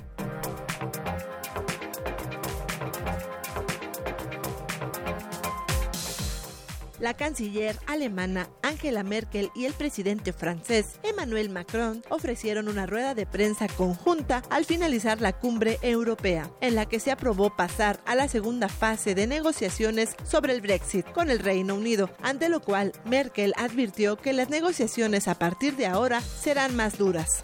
Wunderbar gearbeitet haben und zusammengehalten haben und ich bin gut. Lo importante, tengo que señalar, es que los 27 países miembros estamos poniendo conjuntamente un esfuerzo importante para impulsar la reforma de la, la reforzar el euro. Hay gran conmoción en Francia tras la colisión de un tren y un autobús escolar. El saldo hasta el momento es de seis menores muertos y 24 heridos, 11 de ellos de gravedad. El primer ministro francés, Edouard Philippe, aseguró que el proceso de identificación de las víctimas es complicado. La comunicación de información precisa a los familiares de las víctimas se ve dificultada por la identificación de los fallecidos y de los heridos. El proceso ha comenzado, pero es extremadamente difícil. El Congreso argentino suspendió la votación de la reforma del sistema de jubilaciones debido al aumento de protestas violentas. Los graves disturbios se produjeron dentro y fuera de la Cámara por el rechazo de la oposición y los sindicatos al proyecto. El presidente de Perú, Pedro Pablo Kuczynski, pidió que le levantaran el secreto bancario por el caso de Odebrecht. Aseguró que no tiene nada que esconder y que nunca ha favorecido a ninguna empresa a lo largo de su carrera. Habla su abogado. El presidente ha manifestado también es que él va a ponerse a disposición del Ministerio Público, del Poder Judicial y de manera absolutamente transparente va a abrir toda su información personal para que no quede ningún tipo de dudas sobre eh, los trabajos que él puede haber realizado, los ingresos que ha tenido y la legalidad absoluta de lo que ha hecho. En tanto, legisladores y miembros de la oposición piden su dimisión. Es que el presidente renuncie y que se dé una transición constitucional para que el vicepresidente de la República asuma la presidencia del Perú. Gracias al aprendizaje automático de Google, una forma de inteligencia artificial en la que las computadoras aprenden por sí solas, la NASA descubrió Kepler 90, un sistema solar parecido al de la Tierra.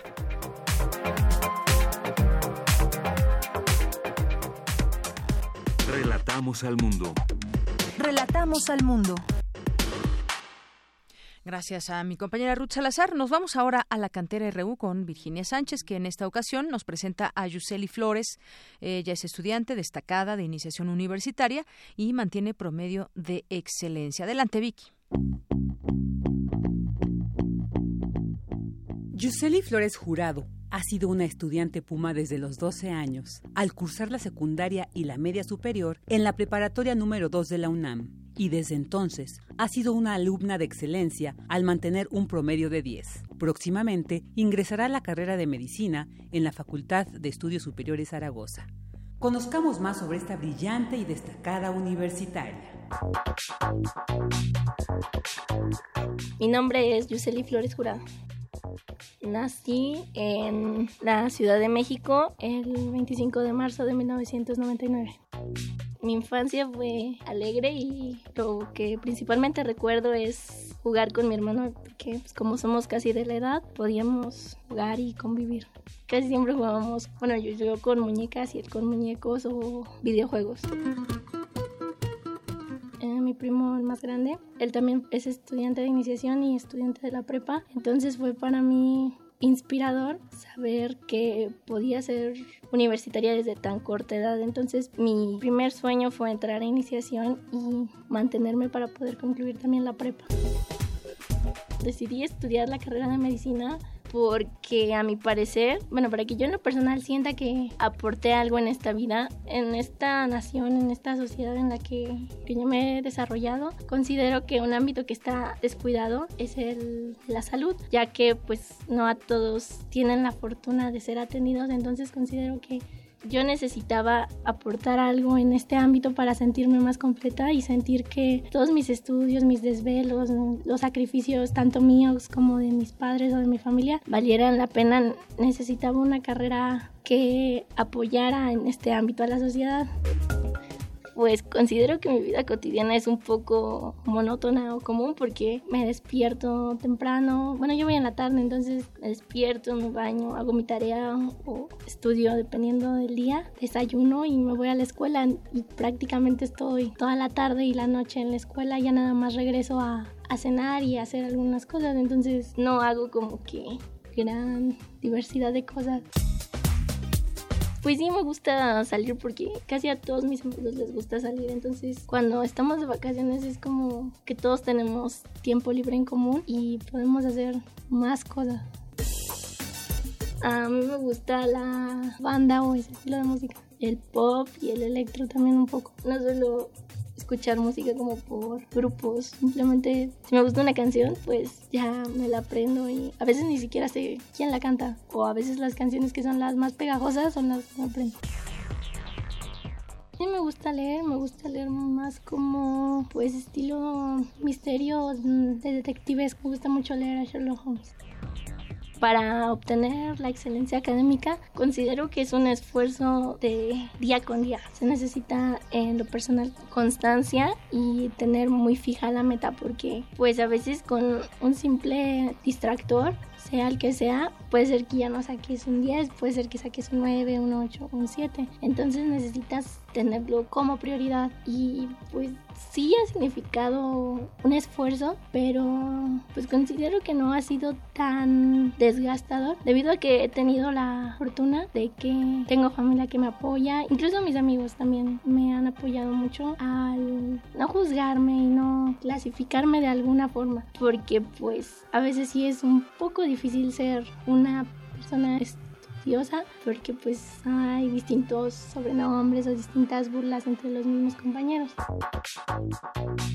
Pues supongo que lo que me mantuvo fue este, mis ganas de estudiar. Siempre me ha gustado estudiar, nunca le he tenido odio, rencor o miedo a la escuela. Siempre me ha, mm, me ha gustado, ha sido un lugar en el que yo me siento cómoda y desde muy pequeña, desde que voy al kinder, recuerdo que nunca ha sido un pesar para mí ir a la escuela. Aparte de eso, soy una persona que se considera competitiva en el ámbito de que si alguien lo puede hacer, ¿por qué tú no? Entonces, en ese aspecto sí soy poco de, de no darse por vencidos. Yo siento que también ha sido desde mis maestros y mis amigos de, de años antes, porque tengo una amiga desde que voy en la primaria. Fuimos en misma primaria, en la secundaria no pudimos ir juntas y fuimos en la misma prepa, solo que en turnos diferentes más popular de tu secundaria o de tu prepa, pero eso en algún momento, en dos o tres años que termines, ya no va a significar en realidad pues prácticamente nada. No ser igual que si terminas una carrera o haces algún descubrimiento, una investigación, siento que esa es una satisfacción muchísimo más grande.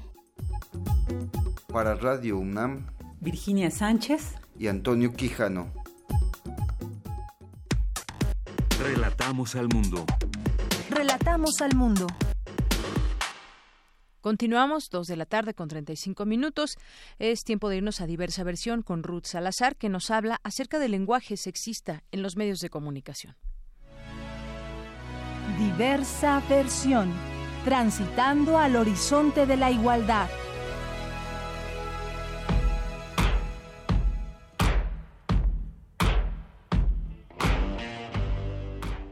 Tal, Jorge? Auditorio de Prisma RU, buenas tardes. Quiero abordar el tema del lenguaje sexista en los medios de comunicación. Y es que aunque parezca increíble o incomprensible para muchos de nosotros, en los medios de comunicación aún se reproduce a diario una gran cantidad de mensajes que denigra, revictimiza o estigmatiza a la mujer. Y esto a pesar de que los medios en la sociedad mexicana actual tienen la gran responsabilidad de contribuir a conseguir la igualdad y equidad de género por medio de la difusión de información y contenidos con un discurso que contribuya a visibilizar el valor y la labor de la mujer, cosa que lamentablemente a veces no sucede. Y es que es común leer en los encabezados de los diarios títulos como El Universal. Investigaciones especulan que al decirle a su novio que estaba embarazada, provocó que éste la asesinara. Excelsior. Otra falsa alarma. Desaparecida en Puebla está con el novio. El Horizonte. Busca a novia infiel y termina detenido. Cultura colectiva. Fátima fue víctima de una venganza de amor. En radio y televisión la cosa no es distinta. Comunicadores, conductores, actores o reporteros suelen presentar a la mujer, por ejemplo, como un objeto sexual. En ocasiones podría pensarse que se trata de un error personal de quien lo expresa, pero lamentablemente a veces la realidad es que se trata de una línea discursiva. Es decir, la compañía, organismo o institución, quiere enviar este tipo de mensaje al auditorio. Por ejemplo, Seguramente si has visto una novela, serie o noticiero, es sencillo distinguir mensajes encasillados en un modelo orientado a la reproducción o a perpetuar la desigualdad y el sometimiento de la mujer. Al respecto, la académica Gloria Cariaga, investigadora del Centro Universitario de Estudios de Género de la UNAM, afirmó que los medios de comunicación tienen un papel fundamental en la creación de la opinión pública efectivamente en los medios de comunicación juegan un papel muy importante como creadores de opinión pública. Ese es el hecho de que haya un lenguaje sexista, discriminatorio hacia ciertos sectores de la población, por supuesto que va contribuyendo y, e impulsando, eh, vamos a decir, legitimando ciertos comportamientos violentos, agresivos hacia esos sectores hacia los que se está discriminando. La investigadora universitaria explicó que la falta de educación naturaliza la violencia en el lenguaje. Las expresiones discriminatorias en nuestro lenguaje me parece que han ido cobrando un lugar de naturalización muy importante. Es decir, como no hay una educación formal alrededor de estas expresiones o de las distintas formas de discriminación que nosotros tenemos, es común que a través del lenguaje se repita precisamente esas formas discriminatorias o violentas que tenemos hacia ciertos sectores de la población y que no nos damos cuenta que al, al tener ese tipo de expresiones estamos reafirmando una estructura discriminatoria que violenta y que lesiona precisamente a esos sectores. En ocasiones, la violencia en el lenguaje está tan arraigada que es difícil reconocerla para algunas personas. En México tenemos un lenguaje racista, sexista y homofóbico muy, muy fuerte. A base de tenerlas ya incorporadas en nuestro lenguaje cotidiano, pues no, nos cuesta incluso a veces reconocerlo. Para cerrar, en esta ocasión, debido al tema, me di la tarea de hacer una brevísima encuesta con dos mujeres periodistas sobre el uso del lenguaje o el discurso en los medios de comunicación. Primero habla la periodista Sandra Barrón Ramírez Neyman Fellows de la Universidad de Harvard. Después, María Salguero, ingeniera del Instituto Politécnico Nacional, creadora del mapa de feminicidios en Google Maps. ¿Piensas que los medios de comunicación perpetúan el mensaje sexista o difunden estereotipos que denigran y violentan a las mujeres? Perpetuar una cultura misógina y violenta que tiene a, un país como México con siete mujeres que mueren al día por violencia de género. De hecho, creo que los medios deberían de empezar a hacerse responsables de cambiar justamente esta normalización que hay de, de objetificar a las mujeres y de violentarlas y de una tremenda y dolorosa misoginia que vivimos sí, algunos sí, principalmente los locales. No es válido es algo que, pero a veces creo que más bien es una ignorancia en el uso del lenguaje, porque creo que inconscientemente lo hacen, pero sin darse cuenta terminan reduciendo a la vida. ¿Con qué tipo de mensajes se justifica la violencia hacia las mujeres en los medios de comunicación? Mostrar encabezados en donde se hace menos a las mujeres y se les culpa por la violencia que, que estamos sufriendo, mm, para nada es, pone el problema, sino realmente solo normaliza para los lectores y para sus audiencias que eso es lo que es normal que las mujeres vivamos en la sociedad. Y para 2017 realmente os pareciera que estamos en el siglo II, no es posible que, que sigamos perpetuando estas ideas que son completamente retrógradas y que son históricas y deberíamos de una sociedad mucho más avanzada en ese sentido. Por las imágenes que usan, ¿no? Que mujeres, la cotización de la mujer principalmente, por el lenguaje que usan, ya empieza a victimizar a la pues no, no es capacitación, no hacer el, el uso lenguaje, el, el uso correcto del lenguaje para no terminar atacando a la víctima, aunque hay gente que lo hace con toda la intención. Esto es todo por hoy. Dudas, comentarios, sugerencias, vía Twitter, arroba Salazar82. Buenas tardes.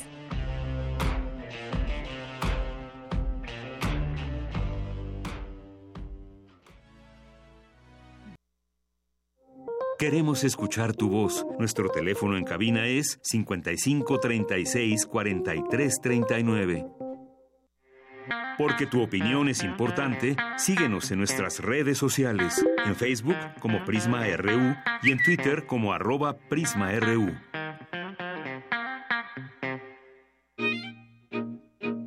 Melomanía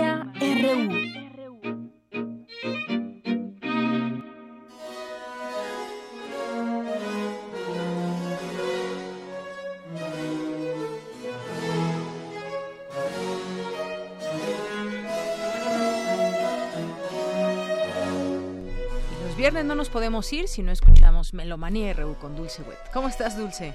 Bien, muy bien, muchísimas gracias. Eh, creo que ahora sí Escaparate va a tener todas las pastorelas y todo lo que estos fines de semana que ya están con las fiestas navideñas tendrán. Yo nada más les aviso que está Otelo, nada más en el Galeón, sábado y domingo con una compañía eh, argentina y bueno, pues dense un poquito el tiempo para ver qué qué drama ¿eh? pueden, el Galeón pueden- sí. para ir a verla. Sí, es muy buena. muy- bueno, todo lo que, se, que hace, a mí me encanta todo lo que hace Bellas Artes y lo que hace la UNAM, la verdad son extraordinarias obras. De hecho, también está Paloma Quejerida, que se va el, el, este, el cabaret con Nora Huerta, una de las reinas chulas, y a mí me gustó muchísimo especialmente esa obra porque es como un análisis de la canción ranchera. Entonces, bueno, vale la pena. Lo que mucho canta, pero por ejemplo, Juan Gabriel es un personaje completo y, y es muy impresionante, ¿eh? así que se las recomiendo. Bueno, Muy estamos bien, oyendo las sinfonías de Navidad de Michel Richard de Lalande. Tú lo puedes encontrar junto de Lalande o de Lalande o de la Lande. Estas tres formas de, de escribir se pueden de este compositor, organista y violinista francés. Él le tocó vivir en, en la corte del rey Sol de Luis XIV a la muerte de Lully. Comienza como violinista en 1672, después lo hace en organista en 1674 y sobre todo el rey Sol le encomienda la música religiosa. Entonces compone alrededor de 71 grandes motetes y sobre todo algo que es bellísimo son sus lecciones de tinieblas. Son oficios que se componen para, sobre todo para desde el miércoles hasta el domingo o hasta el sábado que es de tinieblas de Semana Santa, ¿no? Pero bueno, estamos escuchando las sinfonías de Navidad, música del álbum Navidad Barroca, ¿no? Cantatas y conciertos. Escuchemos un poquito de esto y luego nos vamos a la salsa y el jazz, porque también tenemos otra efeméride de Eddie Palmieri. Muy bien.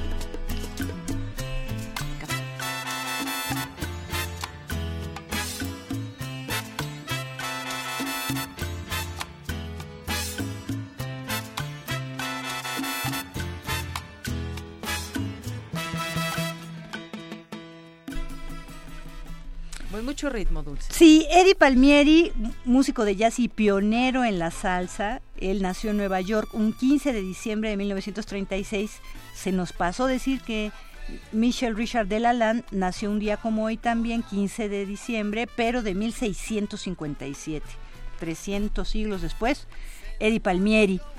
Eh, bueno, pues lo que estamos escuchando es Café de un álbum que se llama El rumbero del piano. A mí me llama mucho la atención Eddie Palmieri porque incursionó muchísimo en la música tropical, esto es, hizo mucha experimentación. En su momento no estaban, por ejemplo, los trombones, las trompetas, y entonces él hizo arreglos y todo, no nada más era el manicero, le dicen también. Bueno, tiene muchísimos este apodos, ¿no? El emperador de la salsa, el molestoso, el rompeteclas, el sol de la música latina, en fin, bastante. Pero sobre todo lo interesante es que en su momento, bueno, el jazz es eh, el sinónimo de improvisación, pero y también podríamos decir de experimentación, ¿no? Por, por sus raíces o por su columna vertebral giran distintas eh, vertientes, ¿no? Entonces, en algún momento, porque tiene una larga trayectoria, Eddie nació en 1936, entonces, bueno, pues ya tiene más de Y además 80, música para, para 81 disfrutar, años, para el oído, pero también para el cuerpo, para Eso bailar. ¿Tú para bailas bailar. salsa, Ay, me- bueno, me encanta Sí. moverme, me encanta Ah, la salsa. Y, y yo, yo pensaba, ¿por qué es tan atractivo? No sé, es que tiene ritmos sincopados, pero también, sobre todo, este asunto de que el, la, el ritmo no sea como regular, que tenga tan ta, tan, ta. eso ya hace como que te tengas que mover de una manera determinada, no te orilla. La salsa yo creo que sí, no, no hay quien se resista, ¿no? bueno, un día me tocará verte bailar, Dulce. Bueno, pues sí, es que ya no hacemos las, las pachangonas que hacíamos años pasados de, de, fin de año y de aniversario. Ya Sí, pero bueno, vamos a, intentarlo con el nuevo, ¿no? Vamos a, a oír ahora una pieza, bajemos un poquito café de Eri Palmieri y escuchemos un poco algo que estoy segura que todo mundo puede reconocer. Se llama Recuerdos de la Alhambra de 1896 para guitarra sola que Francisco Tárrega, compositor, arreglista y sobre todo guitarrista, compuso, ¿no? Este le está tocando Pepe Romero. Esta es una pieza ícona de la producción de Francisco Tárrega, ¿no? Eh, a mí me llama mucho la atención cómo fue su vida, porque un accidente en la infancia, resulta que la persona que lo cuidaba no se dio cuenta y se cayó en una sequía. Una sequía es como un canal de riego, pero yo creo que estaba contaminada porque siempre tuvo la afección en los ojos. Entonces, mira, este, en muchas familias se les dice a los hijos, no, no estudias música porque de qué vas a vivir. En cambio, el hmm. padre de Targa dijo, no, no, no, no, no, pues si ya tiene problemas en los ojos, mejor que estudie música. Y lo impulsó. Para que, exactamente, para que tenga de qué vivir, fíjate, una, una esta historia completamente al revés, ¿no? y bueno, pues él se distingue no nada más por combinar la tendencia romántica que le tocó vivir a principios de siglo, ¿no? Sino también por ya combinar, igual que Manuel de Falla, igual que Albeniz, elementos folclóricos de la música de su tierra, ¿no? Entonces siempre vamos a tener de alguna manera sí algo romántico, algo, este, unas melodías, pues que son, pues podríamos decir sentimentales, pero al mismo tiempo también tiene los ritmos, ¿no? Y bueno, pues Pepe Romero, pues el gran Pepe Romero. Y después también tenemos otra efeméride de un gran músico estadounidense de jazz, también fue militar, fue rango mayor, Glenn Miller, y estamos escuchando, se llama In the Mood, que podríamos traducir de buen humor, y la quise ligar también con Pensilvania 6 5000, porque esta es una, una canción que después en Chile se conoce mucho porque el teletón de allá tiene esta, bueno, no es esta, van a estar juntas porque es muy chiquita esta de, del buen mood. Entonces, in the mood. In the mood.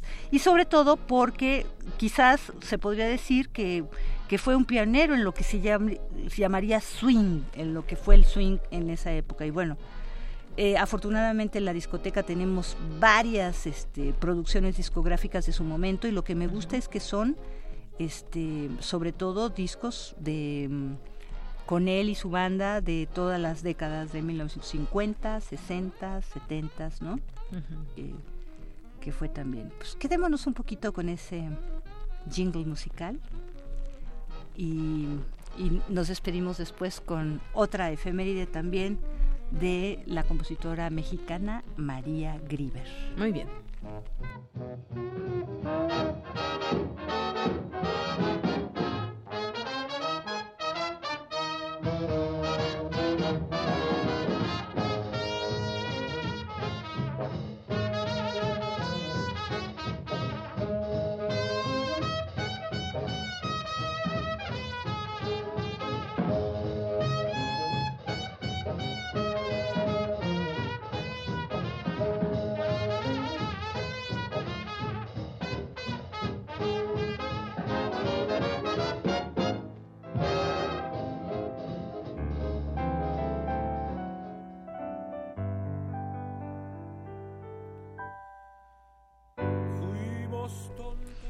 Y un día como hoy también, 15 de diciembre, pero de 1951, falleció María Grieber, compositora mexicana.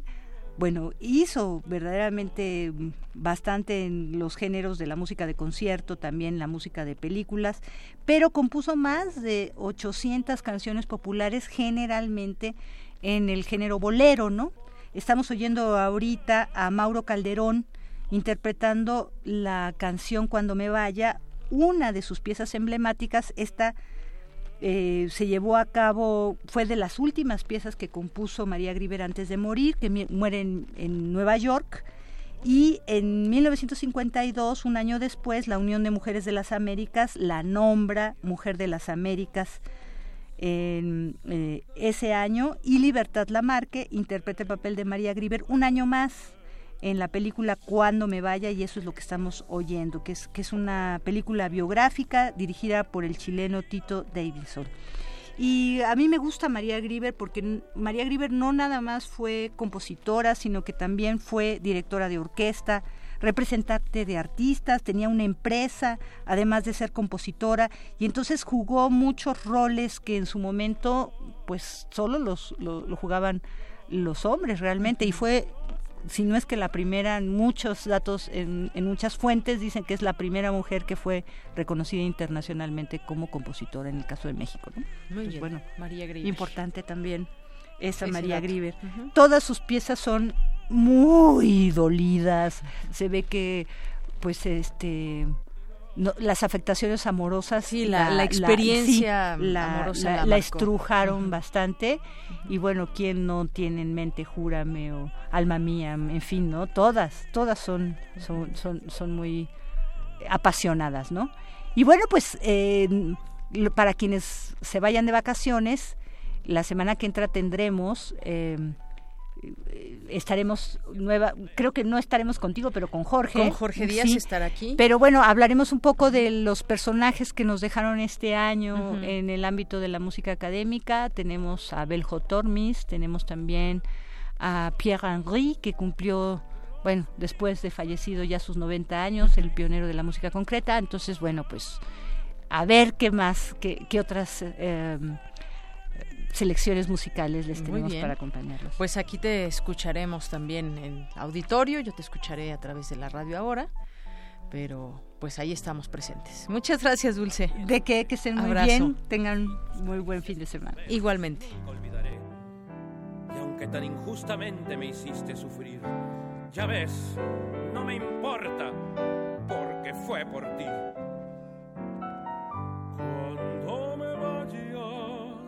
Que sentirás un vacío en tu alma que no llenarás,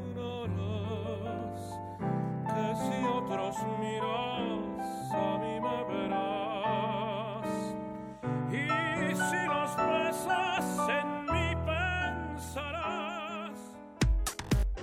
Prisma RU. Relatamos al mundo. Porque tu opinión es importante, síguenos en nuestras redes sociales, en Facebook como Prisma RU y en Twitter como arroba PrismaRU. Bien, pues ya casi nos despedimos. Rápidamente les digo quiénes se van al a ver la obra El Jardín de los Cerezos el próximo martes a las 8. Víctor Reza Romero, Amir García Villalpando, Pedro Cruz Gómez, Rogelio Arenas eh, Perales, César Alberto Peregrino Lucío, Hugo Gómez de Paz, Jimena Gutiérrez, Dalia Gómez, Iván Daniel Olivares Aranda. Muchas gracias y recuerden ir ahí eh, media hora antes de la función, es decir, a las siete y media el martes y ahí pueden pasar a recoger su pase doble. Y ya con esto nos despedimos. Muchas gracias por su atención. Nos vamos a quedar con algunas preguntas y algunas reflexiones de Margarita Castillo sobre el tema de Israel. Israel que reprime a Hebrón, protestas contra la decisión de Trump. Ahí nos vamos a despedir con ello. Y bueno, pues estaremos la siguiente semana. Eh, tomaremos esta semana de vacaciones. Mi compañero Jorge Díaz estará al frente de estos micrófonos, micrófonos y nos escucharemos hasta el 2 enero. Pásela muy bien, muchas gracias, felices fiestas, excelente inicio de año 2018 y aquí nos escuchamos. Muchas gracias, gracias a todo el equipo. Un abrazo, aquí estará el equipo dividido, unos estaremos la primera semana, otros la última semana, pero aquí pendientes de Prisma RU. Así que gracias, gracias a todos ustedes como público y hasta la próxima. Preguntas para que usted haga la respuesta. ¿Qué necesita pasar para que la humanidad responda con indignación?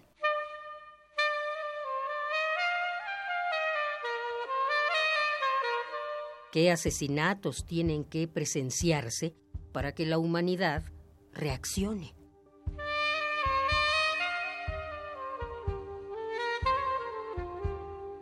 ¿El asesinato masivo sería suficiente? ¿El genocidio? los actos de lesa humanidad?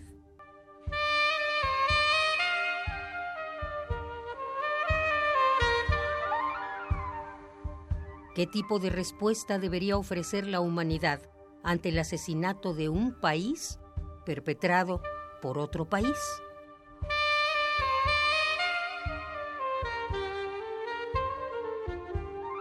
¿Cómo un pueblo tan invasivo, junto con su actual presidente tan inconsecuente, pretende declarar a Jerusalén como capital de Israel, siendo Jerusalén la capital de Palestina?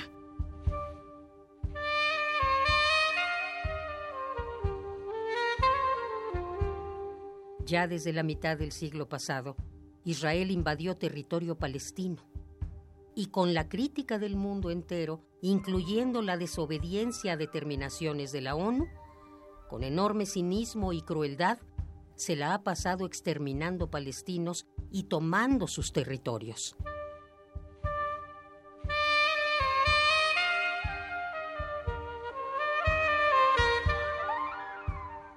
¿Acaso no tenemos información? ¿Ojos? ¿Corazón para ver esto?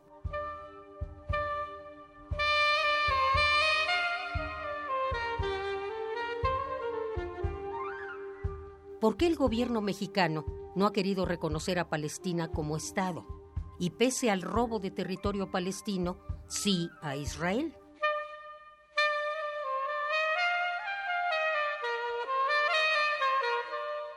¿Es porque tienen la fuerza del dinero para comprar nuestra opinión? ¿Nuestro sentir?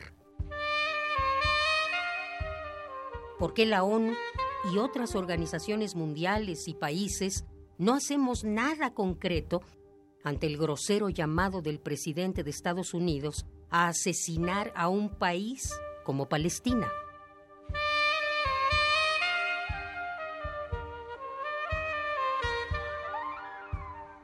Necesitamos ser agredidos más los mexicanos para comenzar a protestar contra los tratos tan indignos hacia los otros y hacia nosotros. ¿Qué nombre deberemos dar al asesinato de un país por otro país? Preguntas para que usted haga la respuesta.